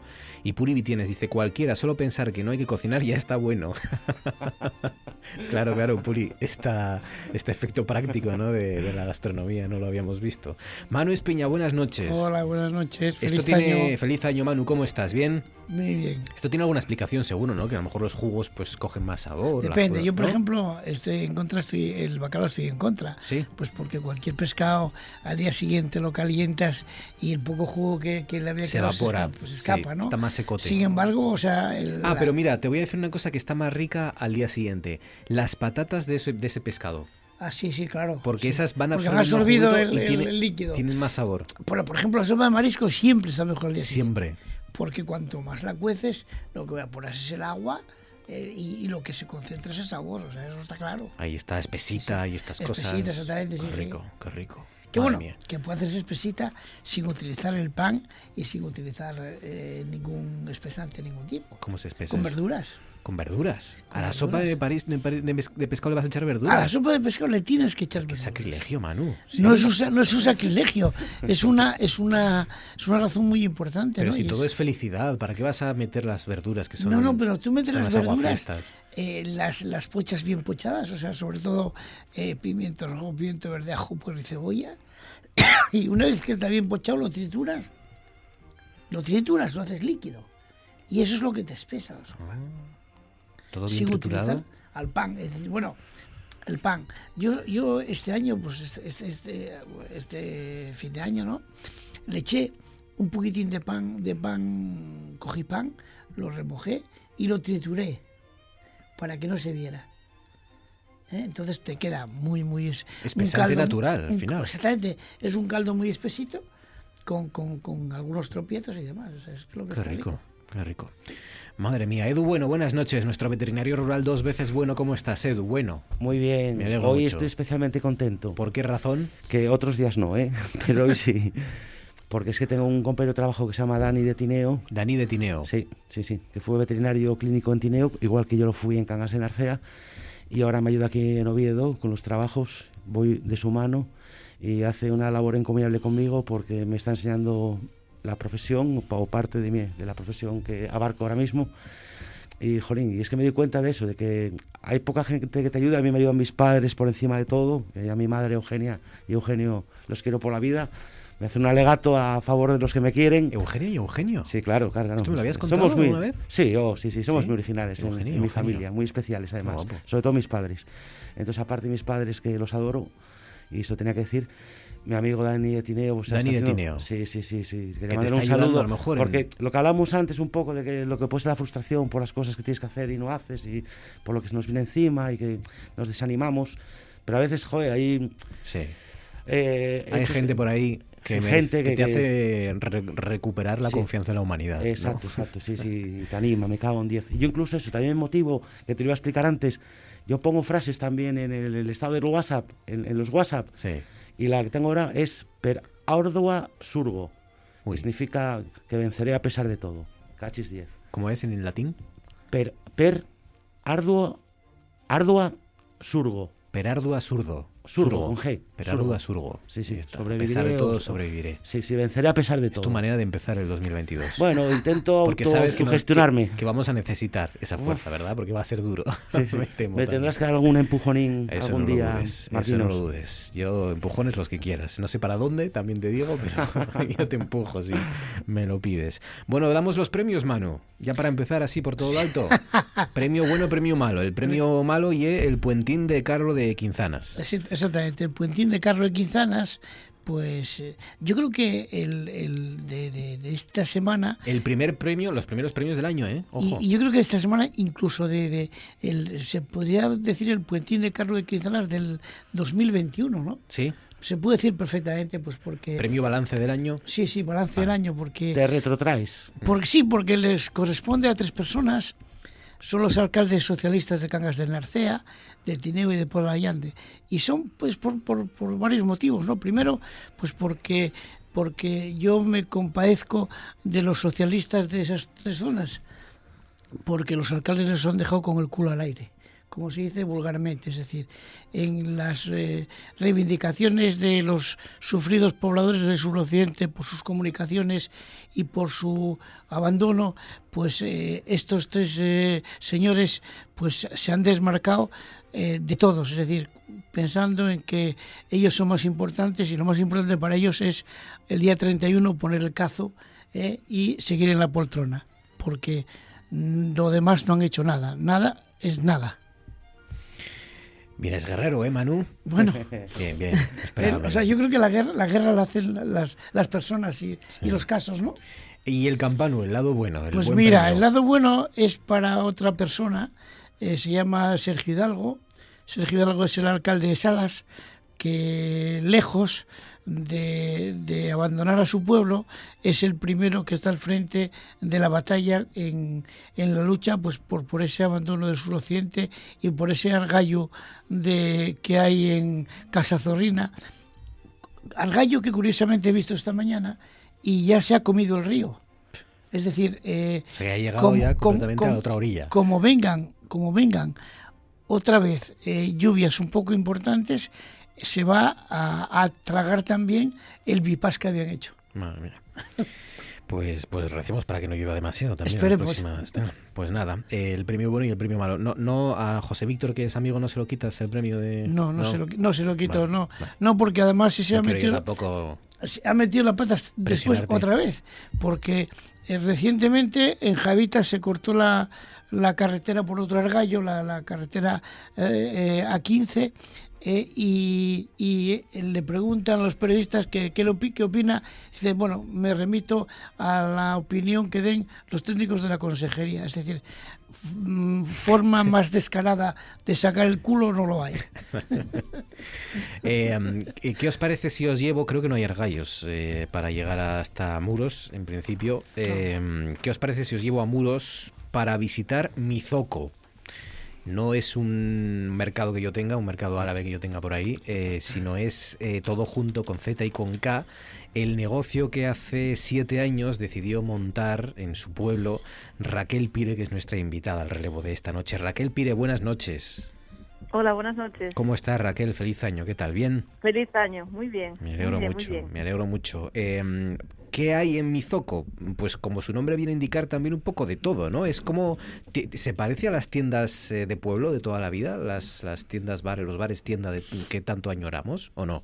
Sí, sí, tiene de todo, menos, menos comida, tiene de todo. Mm. Tiene de todo. Solo falta que, esté colgado por, por, el techo cestas y cosas de esas como las antiguas. Pero sí, tiene de todo un poco. Tiene un poco de, de regalo, de, de, juguetería, de, de, droguería. Tiene un poco de todo, bueno, para poder dar un poco también el servicio a, de ir a buscar cualquier regalo y poder llevarte yo qué sé, cualquier libros o... Librería, papelería, prensa, ropa, homenaje del hogar, droguería, zapatería, juegos infantiles, artesanía, ¿no? De, de, lo más variado. ¿Es gente de ahí, Raquel, de muros, de alrededores o no? ¿Traes artesanía de todos los lugares? Bueno, de, de todos los lugares viene mucha gente ofreciendo, bueno, ofreciendo cosas que hacen para venderlas allí y todo y, y, no le dices, no, que no, desde barcos que de de madera que cogen en las playas hasta de todo un poco, piedras pintadas, fotos, hmm. de todo un poco, pero sí, sí, hay, hay de todo, navajas de las de Taramón, viene todo el mundo, bueno, como es la única tiendina que hay en Muros, pues claro.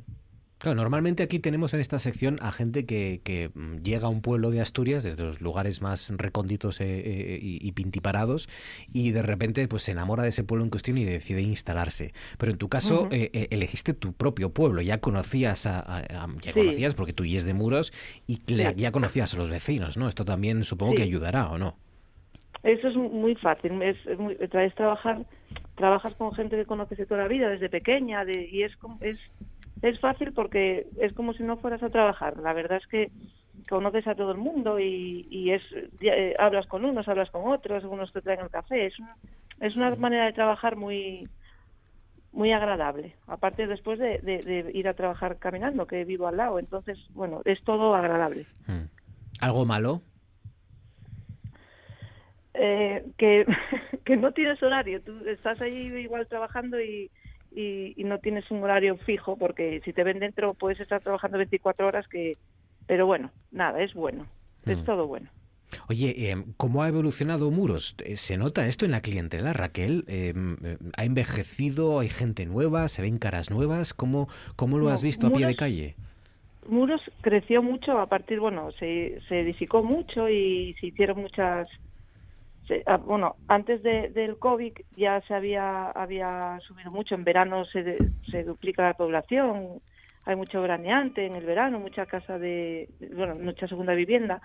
y, y, a partir del COVID, muchísima gente que venía bien de segunda vivienda en Asturias o de veraneo, o lo que sea, se instaló. Y, y hay mucha gente. Ahora mismo, ah, se, bueno, se, nota, yo lo noto mucho en la tienda, pero ya hay mucha gente y si te piden algo que no tienes, Raquel, porque cuando uno va a Mizoco eh, es porque mm, seguramente ya ha perdido la esperanza de encontrarlo en cualquier otra tienda, ¿no? Porque sabe que Raquel lo tiene.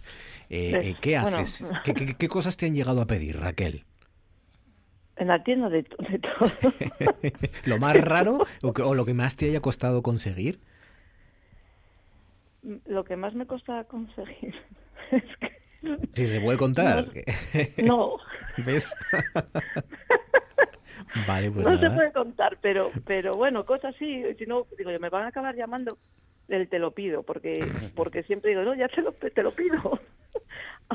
Empiezas, bueno, ayudas un poco a, a encontrar cosas, pero sí, sí, la, co- cosas muy raras, muy raras. Mm. No O es que me... no- si, si no lo tienes, lo pides entonces, ¿no? Eso, Te lo pido. eso, si no puedo, lo pido. Yo, Ven, Mm. ven mañana que te lo consigo y ya está. Pues nada. ¿Y qué le pides a este año ya? ¿Qué, qué, qué esperanza tienes en este 2022, Raquel? Pues bueno, que, que, que sea sobre todo, no como el año pasado el tema COVID y eso, pero bueno, para mí me... me salud y, y, y que tiremos todos poco a poco con todo y yo la verdad es que pido otro año como, como estos porque tengo que reconocer que mi trabajo es muy ameno y, y estoy muy contenta. ¿Cómo nos alegramos? Raquel Pire está al frente de Mizoco. Si usted no encuentra algo, pues se acerca hasta Muros y ahí en Mizoco, ¿verdad? Si no lo consigue Raquel, consigo. se lo pido. Se lo pido. Eso. Te lo pido. Raquel Pire, un abrazo fuerte, compañera. Gracias, bueno, amiga. muchísimas gracias. Un saludo. Gracias, un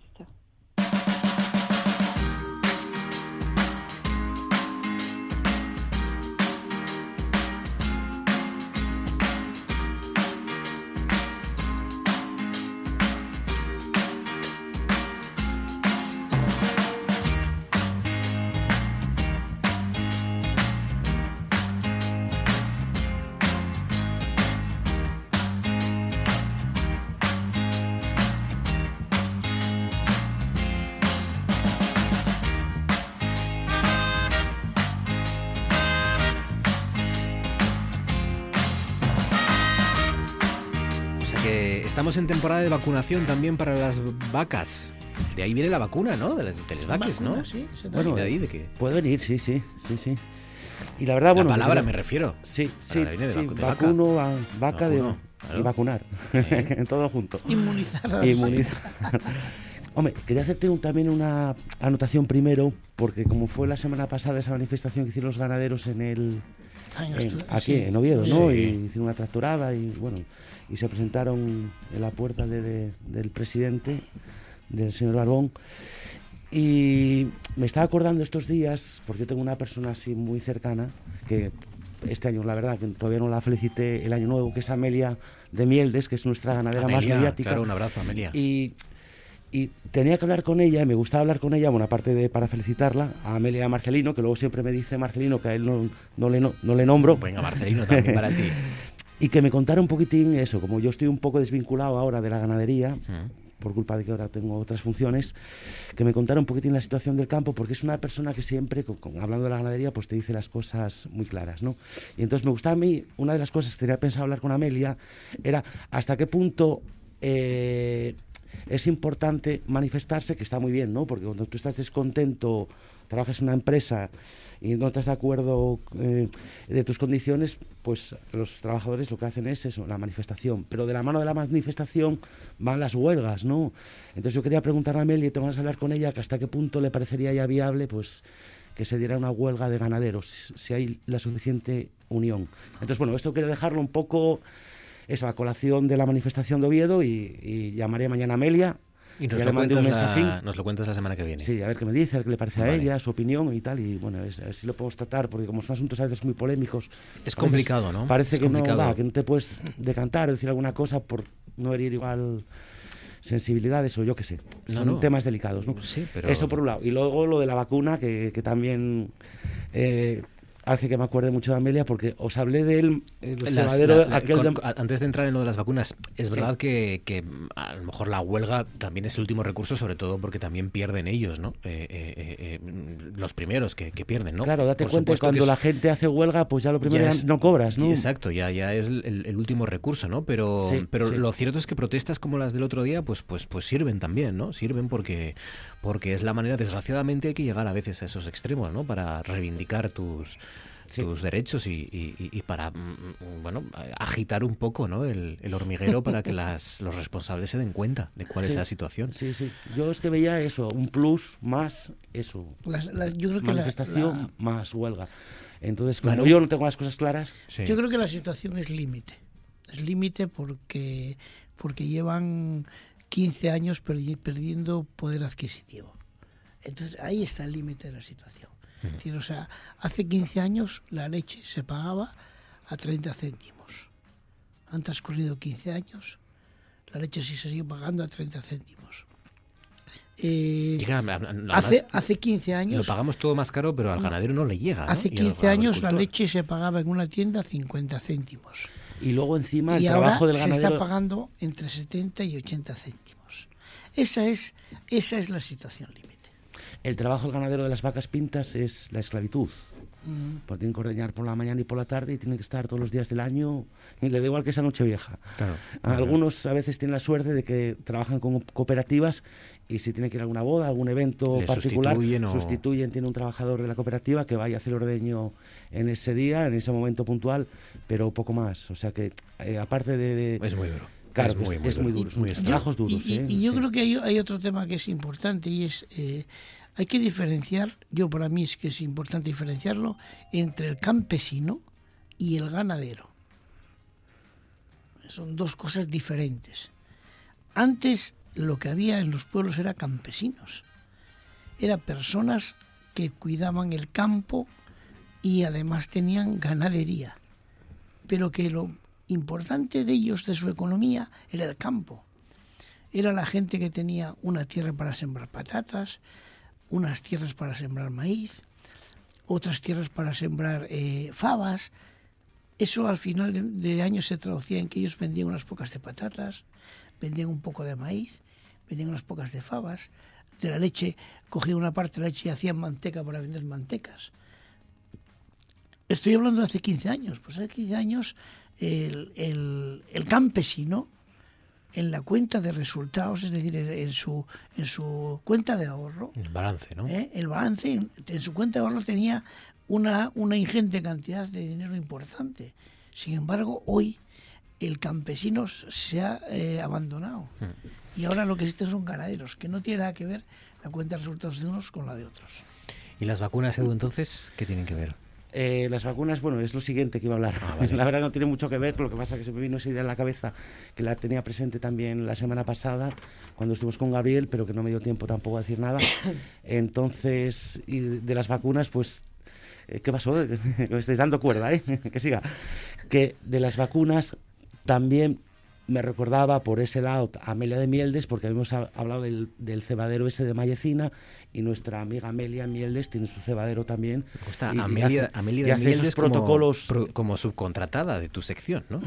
sí, la verdad que yo aprovecho que está mediática. No, claro, claro. sí, nos da mucho juego, además. Y hemos hablado alguna vez con ella. Y, estuvo aquí con nosotros. Tenemos que llamarla la semana que viene o la siguiente, la siguiente la llamamos. La llamamos. ¿Vale? Vale, muy bien. a empezar el año con ella, Eso me presta. Y le preguntamos por el cebadero, le preguntamos cómo sigue su plan vacunal, que nunca lo dejó, que yo creo que ella nota que, da un resultado estupendo, porque se le ponen malos los animales de neumonía de vez en cuando, una cantidad mínima, y los yo los últimos que pinché en su casa con Marcelino, pues la verdad que los pinchamos y según les pregunté a los dos o tres días estaban bien.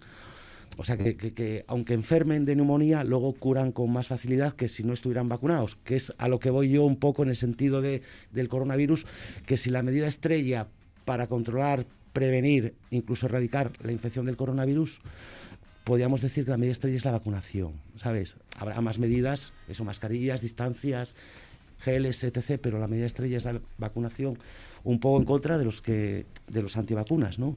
Era convencerlos de que históricamente está demostrado que las enfermedades infecciosas se controlaron vacunando. enfermedades de niños, de, eh, la rubiola, ¿qué más? Sarampión, Lo que pasa es que yo, yo porque sé cuál más había por ahí. A, mí me, me interesan mucho los, los, los, argumentos de los antivacunas me interesan, ¿eh? Sí, sí, claro, claro. No, soy escuchar tampoco, a todo el mundo, claro. No, soy tampoco de la, de la de la opinión de que haya que insultarlos y, y- y despreciarlos, ¿no? No, no, Eh, desde luego, est- por favor. Están equivocados, entonces habrá que convencerlos entre todos, ¿no? Pero, Sí.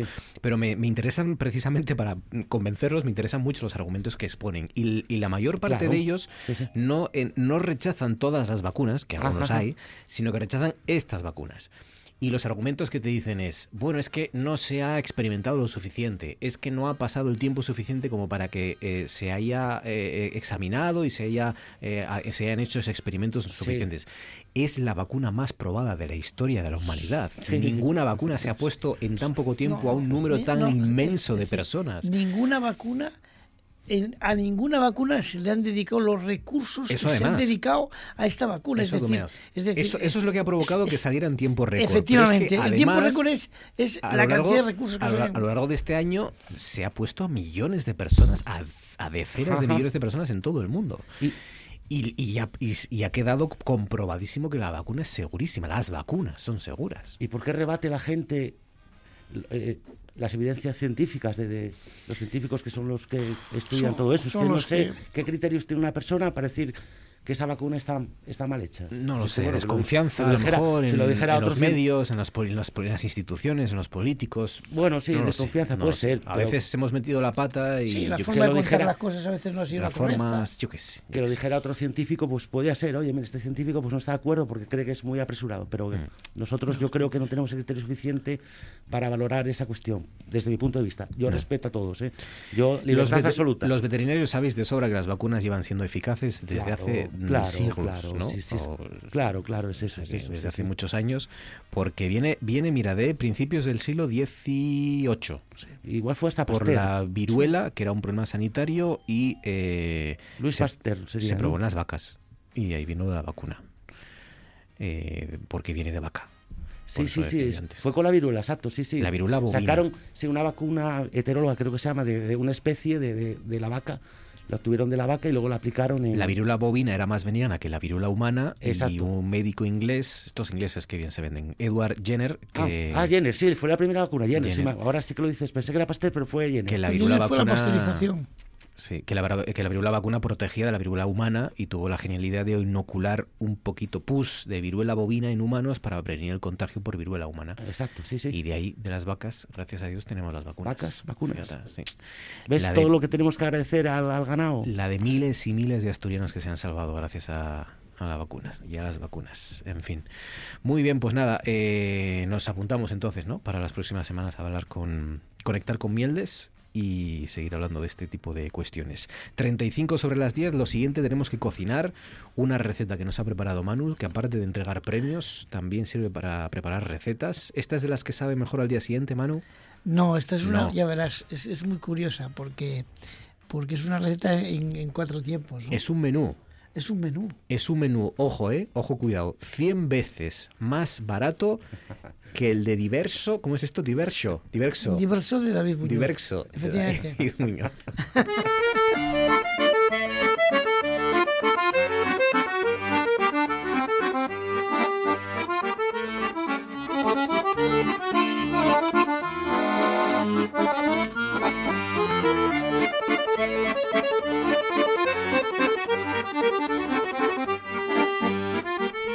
olor del- de la comida ya está aquí Alberto Secades, que siempre aparece cuando viene la receta de mano. Alberto Secades, buenas noches. ¿Qué tal? ¿Cómo estáis? Feliz año, Alberto Secades. Igual para todos. ¿Cómo estás? ¿Bien? Bien. ¿Qué tal has entrado? ¿Bien? ¿Con el pie derecho? Lo mismo que salir, Sí. fenomenal siempre. ¿Entraste igual de bien que saliste? Sí, sí, sí, sí. Tú saliste con mucho estilo de 2021, ¿eh? ¿Sí? Yo creo que sí. Así muy elegante como tú eres, con, con esa- ese porte, ¿no? Y este- Esa- y esta melena Y este llevo. pelazo que tienes. Sí, sí. Sí, porque ya has superado, ya has cruzado el, el Omicron, iba a decir, el Rubicón. Ya El otro día estuve mirando Y has cruzado el Omicron. Y, y tengo más años de los que Hitler cuando murió. Mira, qué- qué dato más interesante. No, pero eh, ya todos sabemos, todos los que alguna vez hemos intentado dejarnos el pelo largo, eh, sabemos que hay un momento en el que mm, Que no, ¿eh? que no, ¿verdad? Que no funciona, porque ni está corto ni está largo, estás ahí en mitad, en el limbo, en ese limbo en el que estás mal e incómodo y feo, reconozcámoslo todo el rato. Tú ya has pasado el Rubicón. Claro, porque el, el Rubicón es lo que vosotros llamáis la pandemia. Claro, a ti- tú aprovechaste. el confinamiento y todo Ah, ese rollo, pues yo lo aproveché. Ah, Oye. ¿puedo preguntar una cosa, Alberto? Que Lo siempre que quedo con la duda. Adelante. Que como dicen en Cangas, que es chargo, Sí. es largo, alto, no pegas arriba en las puertas, no pegas en algún sitio. Sí, hombre, claro. En, en- en casa de mis padres iba esquivando las, las lámparas porque estaban a la altura de mi madre. Mi padre las libraba justo y yo cuando pegué el estirón, pues eh, me pegué unos cuantos castallazos. ¿eh? Eso no nos pasa a nosotros. Los que Edu. somos altos tenemos la cabeza dura. Ahí está. Es que ahí así está. puedo llamarlo en lo sucesivo el chargo. El Así, chargo. tra- Pues nada, menú eh, 100 veces más barato que el que de Diverso de David. Es que no sé si se dice Diverso. Sí, es diverso, diverso. Diverso, de David Muñoz, Sí. eh, la pareja de, mm, De la Pedroche. de, de Cristina Pedroche, y que tiene un restaurante en el que yo creo que el menú, ¿a cuánto está? 300 No, euros. el o- menú no, no, no, espera, espera, espera, quieto, tranquilo. El menú estaba a 165 euros. 165 euros costaba ir a Diverso. Exactamente. Y ahora, o sea, a partir del 1 de enero, cuesta 365 euros. O sea, lo ha multiplicado por tres. Ha tenido ese detalle, ¿no? Porque ha tenido, ha, ha sí, sí. pensado. o sea, a decir, ahora ha- que la gente está mal, ha empezado el año a cañón. voy a subirlo, voy a Entonces, multiplicar por tres. yo, yo he propuesto un menú por 3,65, que es 100 veces más barato que el que hace David Muñoz en Diverso. Ojito, ¿eh? Ojito, de 365 euros a 3,65 el diverso de Manu Espiña. Exactamente. ¿Qué Es un menú- incluye? Es un menú que va a constar de cuatro platos. Cuatro platos, ¿eh? ¿eh? Os, os voy a leer los enunciados de los platos y en sucesivas semanas iremos haciendo cada uno de estos platos. Me gusta. Es decir, en el mes de enero vamos a dedicarnos a hacer los cuatro platos del menú de David Muñoz, pero por 3,65 euros. Eh, Manu, que voy a ir yo contratando un local al lado del de David Muñoz y le vamos a hacer la competencia. imagínate, sí, sí. No, no, no, no, no. Es decir, o sea, yo mira, Hay, tiene, hay que haber alternativas No, también. Hay que respetar, hay que respetar David Muñoz. Yo lo respeto, entiendo que su menú vale ese dinero, pues porque hay muchas cosas que, que la gente no sabe y que hay que explicar, ¿no? Y es que, mm, o sea, en, para hacer un menú de para 40 personas en diverso necesitan eh, 35 personas en la cocina. ¿Qué pasaba? Pues pasaba que antes de antes de descubrirse eh, el, eh, o destaparse el tema de los becarios, en la cocina de David Muñoz en diverso, de los 35 solamente cobraban 3. Pues nada, claro. Así hago yo un menú de 100 euros también. Entonces, Sí. ahí está el problema. Entonces, ¿qué pasa? Y un ¿Qué- programa de radio también de 100 euros, ¿eh? Claro, También te lo hago. ¿Qué pasa? Mm. ¿Qué pasa? Que, que es decir, si eh, se ha acabado el tema de los becarios. Decir, afortunadamente se, se descubrió, lo descubrieron a Jordi Cruz, Sí. se ha acabado. Ahora los becarios ya no son esa gente que va allí simplemente por engordar su currículum, sino que va allí pues para hacer un trabajo y un aprendizaje. Los empresarios Pero- de éxito. ¿no? Exactamente. Sí, Pero- pero- Todo- en fin. pero pues que, nada. pero que co- cobran un salario ya, ¿no? Entonces, ¿qué pasa?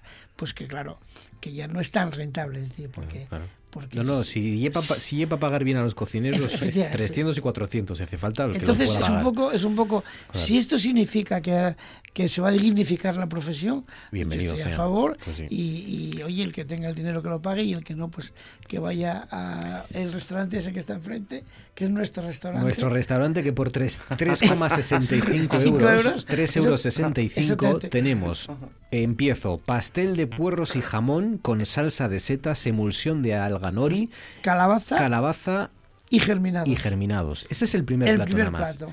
El segundo plato es una suprema de congrio, alga bacamé, cebolleta, eh, nácar de langostinos y espinacas. Y el siguiente es un tartar de cerdo. Manitas de cerdo. Ah, vale.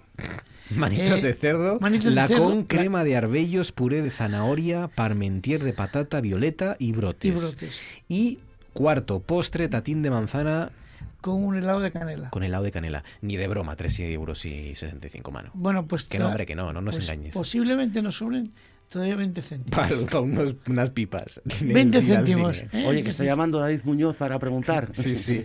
Venga, Estoy hablando va, de... Es, me parece dificilísimo, ¿eh? No, el coste del producto va a ser ese. 3,64 con 25, exactamente. ¿64 qué? 3,64 25. Ah, y más barato incluso. Es el coste del producto para realizar estos cuatro platos. Madre mía. Cuatro platos que yo voy a desglosar. Eh, eh, semanas sucesivas y que le vamos a poner el coste a cada uno de ellos. Y no vale con 3 euros te compras un bate, atracas un restaurante y esto no, ¿no? No vale. No, no vale, no, no vale. No, Esta- va, hombre. esta alternativa no, no. no, porque entonces tendrías que yo que sé. Sí. Mm, No, es que no hay ningún restaurante que atraques por 3 euros. Ya, eso es verdad. Venga, entonces, hoy el pastel de puerros. No, la semana que viene empezaremos con el pastel de Ah, puerros vale. ya. Hoy la introducción al La menú. introducción, porque además lo quería dejar muy claro, Qué rico. eh, para que la gente se vaya concienciando, se vaya preparando, cogiendo papel, eh, escuchándonos y estar atentos a esta. esta En las próximas semanas, bomba. Manu Espiña nos va a demostrar que por 3,65 euros uno puede comer un pastel de puerros y jamón con salsa de setas emulsión de alga nori, sorpresa de congrio, alga wasame, Wakame. eh, tartar de langostinos, manitas de cerdo con crema de arbellos, puré de zanahoria, parmentier de patata, tatín de postre de manzana con helado de canela. Qué locura. Qué locura. Ahí te queda eso. Pues nada, eh, va a ser difícil superar esto, ese CADES. ¿Qué hacemos? ¿Lo dejamos aquí o, o qué? Sí, el chef dice que sí. ¿Vienes con ganas tú de superar esto? No, es no, un reto, ¿eh? No, no, no. Yo ¿Qué reto te pones tú? Yo, Quiero- yo, no, yo soy la persona menos competitiva del mundo. Ya, yo también. No hay nadie menos. com- No, no, yo soy mucho No, yo menos. soy menos- Soy menos competitivo. No, no, soy yo. Mundo también es protagonista, la finlandesa Linda Pertusklotir, que se encuentra en Barcelona promocionando un producto típico de su país, el bacalao. Bueno, pues muy bien. Seis horas y diez minutos de la mañana, esto es lo que suele pasar a estas horas de la mañana.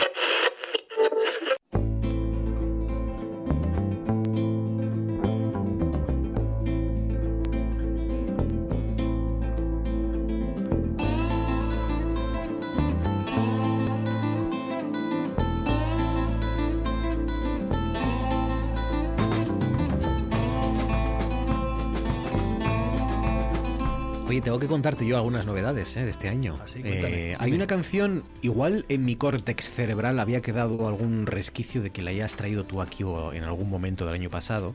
Hay una canción que llevo escuchando en bucle en las últimas semanas que se titula So Simpático. Sí, ¿de quién, de quién es? Me suena mogollón. De Villagers. Ah, Villagers. claro, sí, sí. Villagers. Los belgas, ¿no? Los belgas, Sí, Villagers. sí, sí. ¿Y cómo So- dice? So ¿Cómo dice? simpático. ¿Cómo dice? No, no la voy a cantar porque no, porque no, porque no puede ser. No voy a empezar así, haciéndoles esto a los oyentes, Edu. Si- si lo hacía yo. Tan pronto, pero tú sí, hombre, tú tienes una buena voz y, y sabes modular y tienes... Los Villagers los traje alguna vez, no, Pues- no sé si esa canción, no creo, pero... eh, Muy buen rollo, me da muy mola buen rollo. muchísimo. Mola sí. mucho. Vill- Villagers, eh, escrito So Simpático. Hoy vas a traer una, dos, tres, cuatro, cinco, seis canciones, a ver si nos da tiempo a todas. Seis canciones en realidad, novedades musicales de este año. Pero ¿cómo de este año?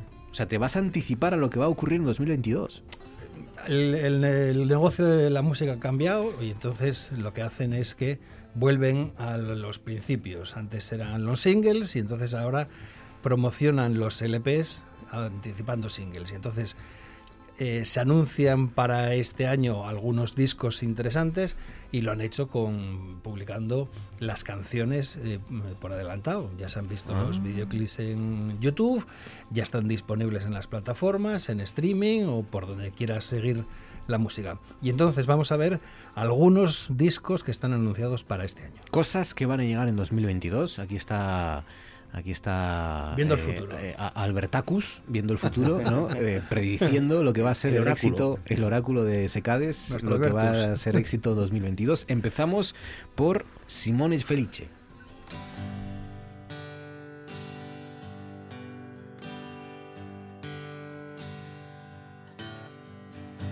Puppet sing, puppet dance. Go to England, go to France. Bring your sorrows out on the road. Puppet stand, puppet bow. Boy, you really got 'em now. What you doing after the show? A puppet laugh, puppet choke. Bag it down as bag of coke. drag your sorrows out on display.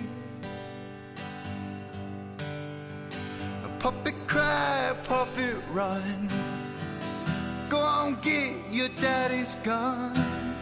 Esto se titula Puppet, eh, que es marioneta, ¿no? Exacto. Sí. Y es Simón Feliz o Simone Felice, no sé cómo se pronuncia, si es italiano o inglés. Simone, Simón Feliz. Felice. Te estoy dejando en ese jardín, en ese jardín, eh, a ver El cómo, jardín. cómo te manejas. bueno, él es de Palenville en New York y es de uno de los hermanos Feliz porque empezó junto a sus hermanos Ian y Félix en los Félix Brothers y el caso es que bueno pues el- en 2009 él decidió eh, iniciar la andadura en solitario y después del enorme disco de sus hermanos del año pasado, uno de los mejores del 2021, From, Dreams to Dust, el caso es que Simón quiere recuperar terreno y prepara para el 28 de enero, muy cerquita, el disco que se incluye esta canción que es All the Bright Coins, el título del LP. La marioneta canta, la marioneta baila, vete a Inglaterra, ahora a Francia, arrastra tus penas por el camino. ¿Qué harás después del concierto? Cuando te pones los hilos de un títere, puedes conseguir casi cualquier cosa. Todos pasamos por cambios. Brown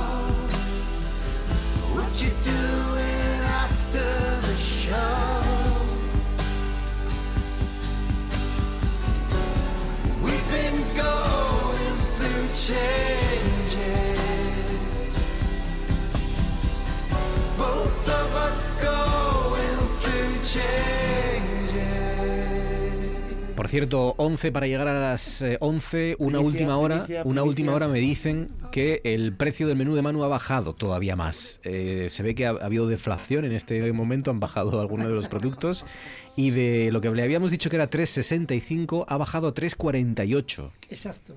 3,48 céntimos, 3 euros 48 céntimos el menú de Manu Espeña que les leímos antes. Pues nada, de- de- al final de mes puedes, pues te lo regalan ya, prácticamente, ya, como sigamos esta... Simone Feliz o Simon Feliz, eh, Puppet 2022. Mm, canciones, estamos repasando en la sección de secades, canciones que van a ser éxitos o que van a sonar a lo largo de este año.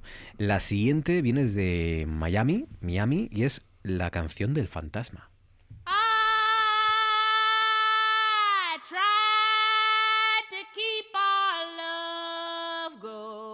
Strong. But no matter how hard I tried, something went wrong. I like to keep our love going long. But no matter how much I lied, the truth was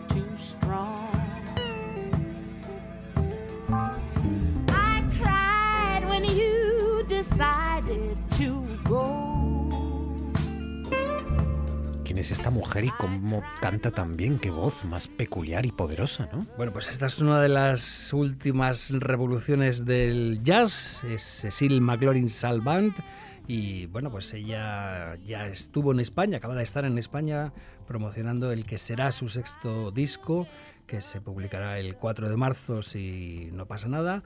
Y bueno, pues mi amiga Papu, a la que conocí en el concierto de Beth Hart en Avilés, me avisó de que eh, acababa de verla y que era una gozada.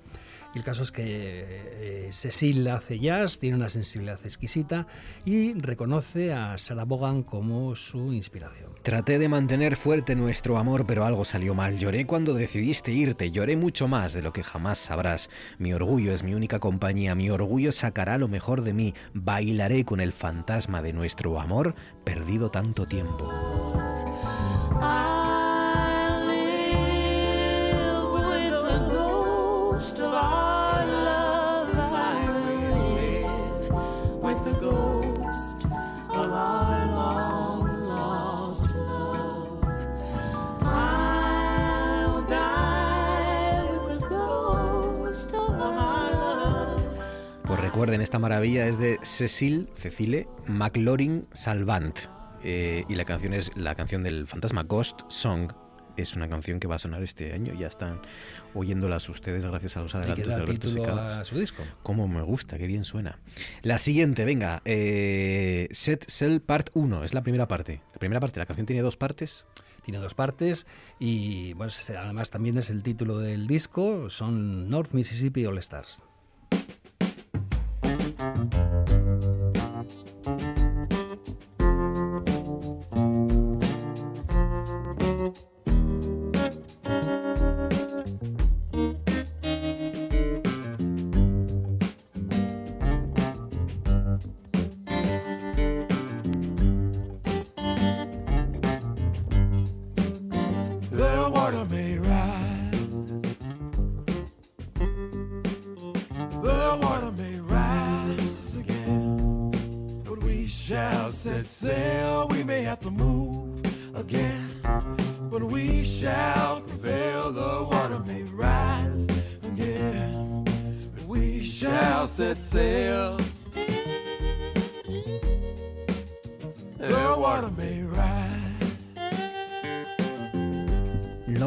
Mississippi All Stars, los All Stars del, de del norte de Mississippi. Set Sail Part 1, esta canción va a sonar también este año. Bueno, ¿Quiénes pues son? es la banda de los hermanos Dickinson, Luther y Cody, y anuncia el que será su decimosegundo LP para el 28 de enero. Y bueno, ellos empezaron reivindicando el sonido del norte de su estado natal, de, por eso el nombre, North Mississippi, y lo mezclaron con tendencias más modernas y el amplio grupo de colaboradores, los que conforman los All Stars, han creado, eh, pues les ha dado mucho reconocimiento y respeto. Dicen los North Mississippi All Stars, el agua puede subir de nuevo, pero nosotros zarparemos. No hay horizonte para el marinero. El barco fantasma del progreso navega por la eternidad. Tengo que pagar el precio y mantener nuestro trato hasta el final, aunque implique sacrificio.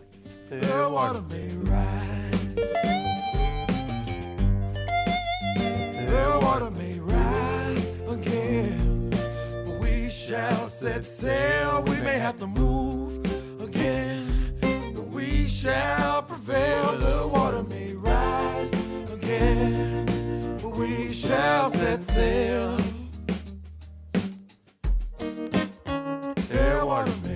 Set Sail, parte 1. En el 28 de enero dices que salen. El Eso está previsto. el disco. El 11 de febrero llegan estos chicos que a estos sí los conozco. Mira, Spoon, la parte más difícil.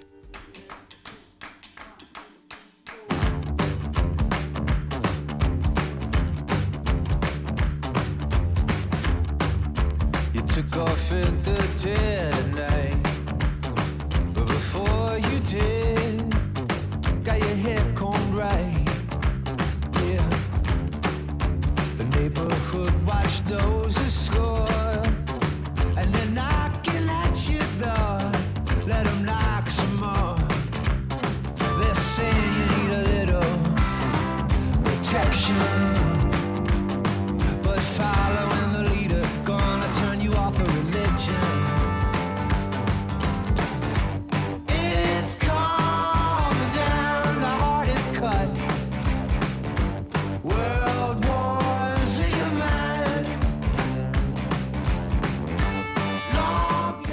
este tema de Spoon, de Hardest Cut.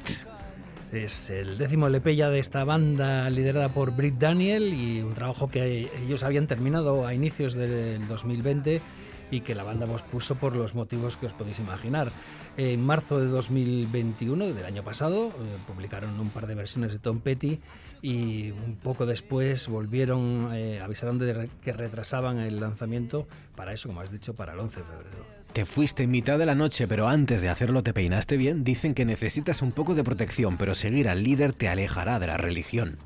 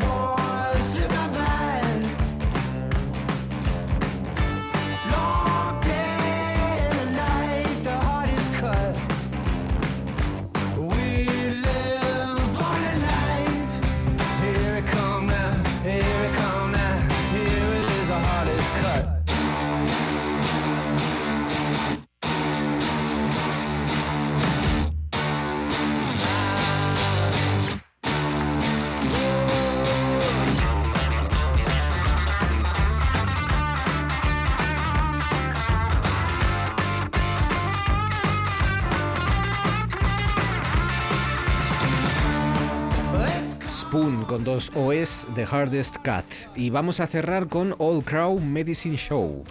Para que veáis, eh, os planteo palos distintos. Empezamos con eh, la música americana, con el jazz, con el rock y ahora con eh, la música indie. Pues terminamos con el Southern Rock, el, el octavo disco de los virginianos liderados por, es, por Ket Secor. Para el 22 de abril, Pain This Town es el título del disco y de esta canción.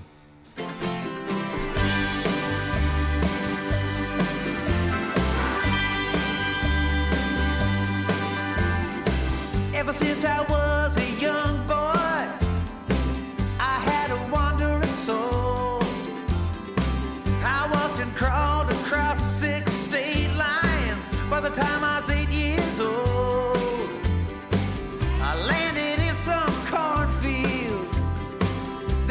Éramos trovadores adolescentes y nos subíamos a los trenes para increíbles viajes de ida y vuelta. Uno de esos días volcaremos el balde y vamos a pintar esta ciudad. Paint This Town, eh, de Old Crow Medicine Show. De este año 2022, el 22 de abril. Va a aparecer el disco. Nos gusta, nos gusta. Manu Espiña, cuídate mucho, Manu. Gracias. Un placer, un abrazo fuerte y feliz año también. Que gr- agradecido estoy de empezar el año con vosotros. No sé lo que iba a decir. Edu, gracias también por venir hoy. Gracias, feliz año y un placer. Feliz año, Alberto gracias. Secades, gracias por La tu música, que por tu compañía. batalla de estados. ¿eh? Batalla de Tengo unas sí, ganas de sí, la- hay que enfrentar a los estados de Estados Unidos, claro que sí. Gracias a todos ustedes por su confianza.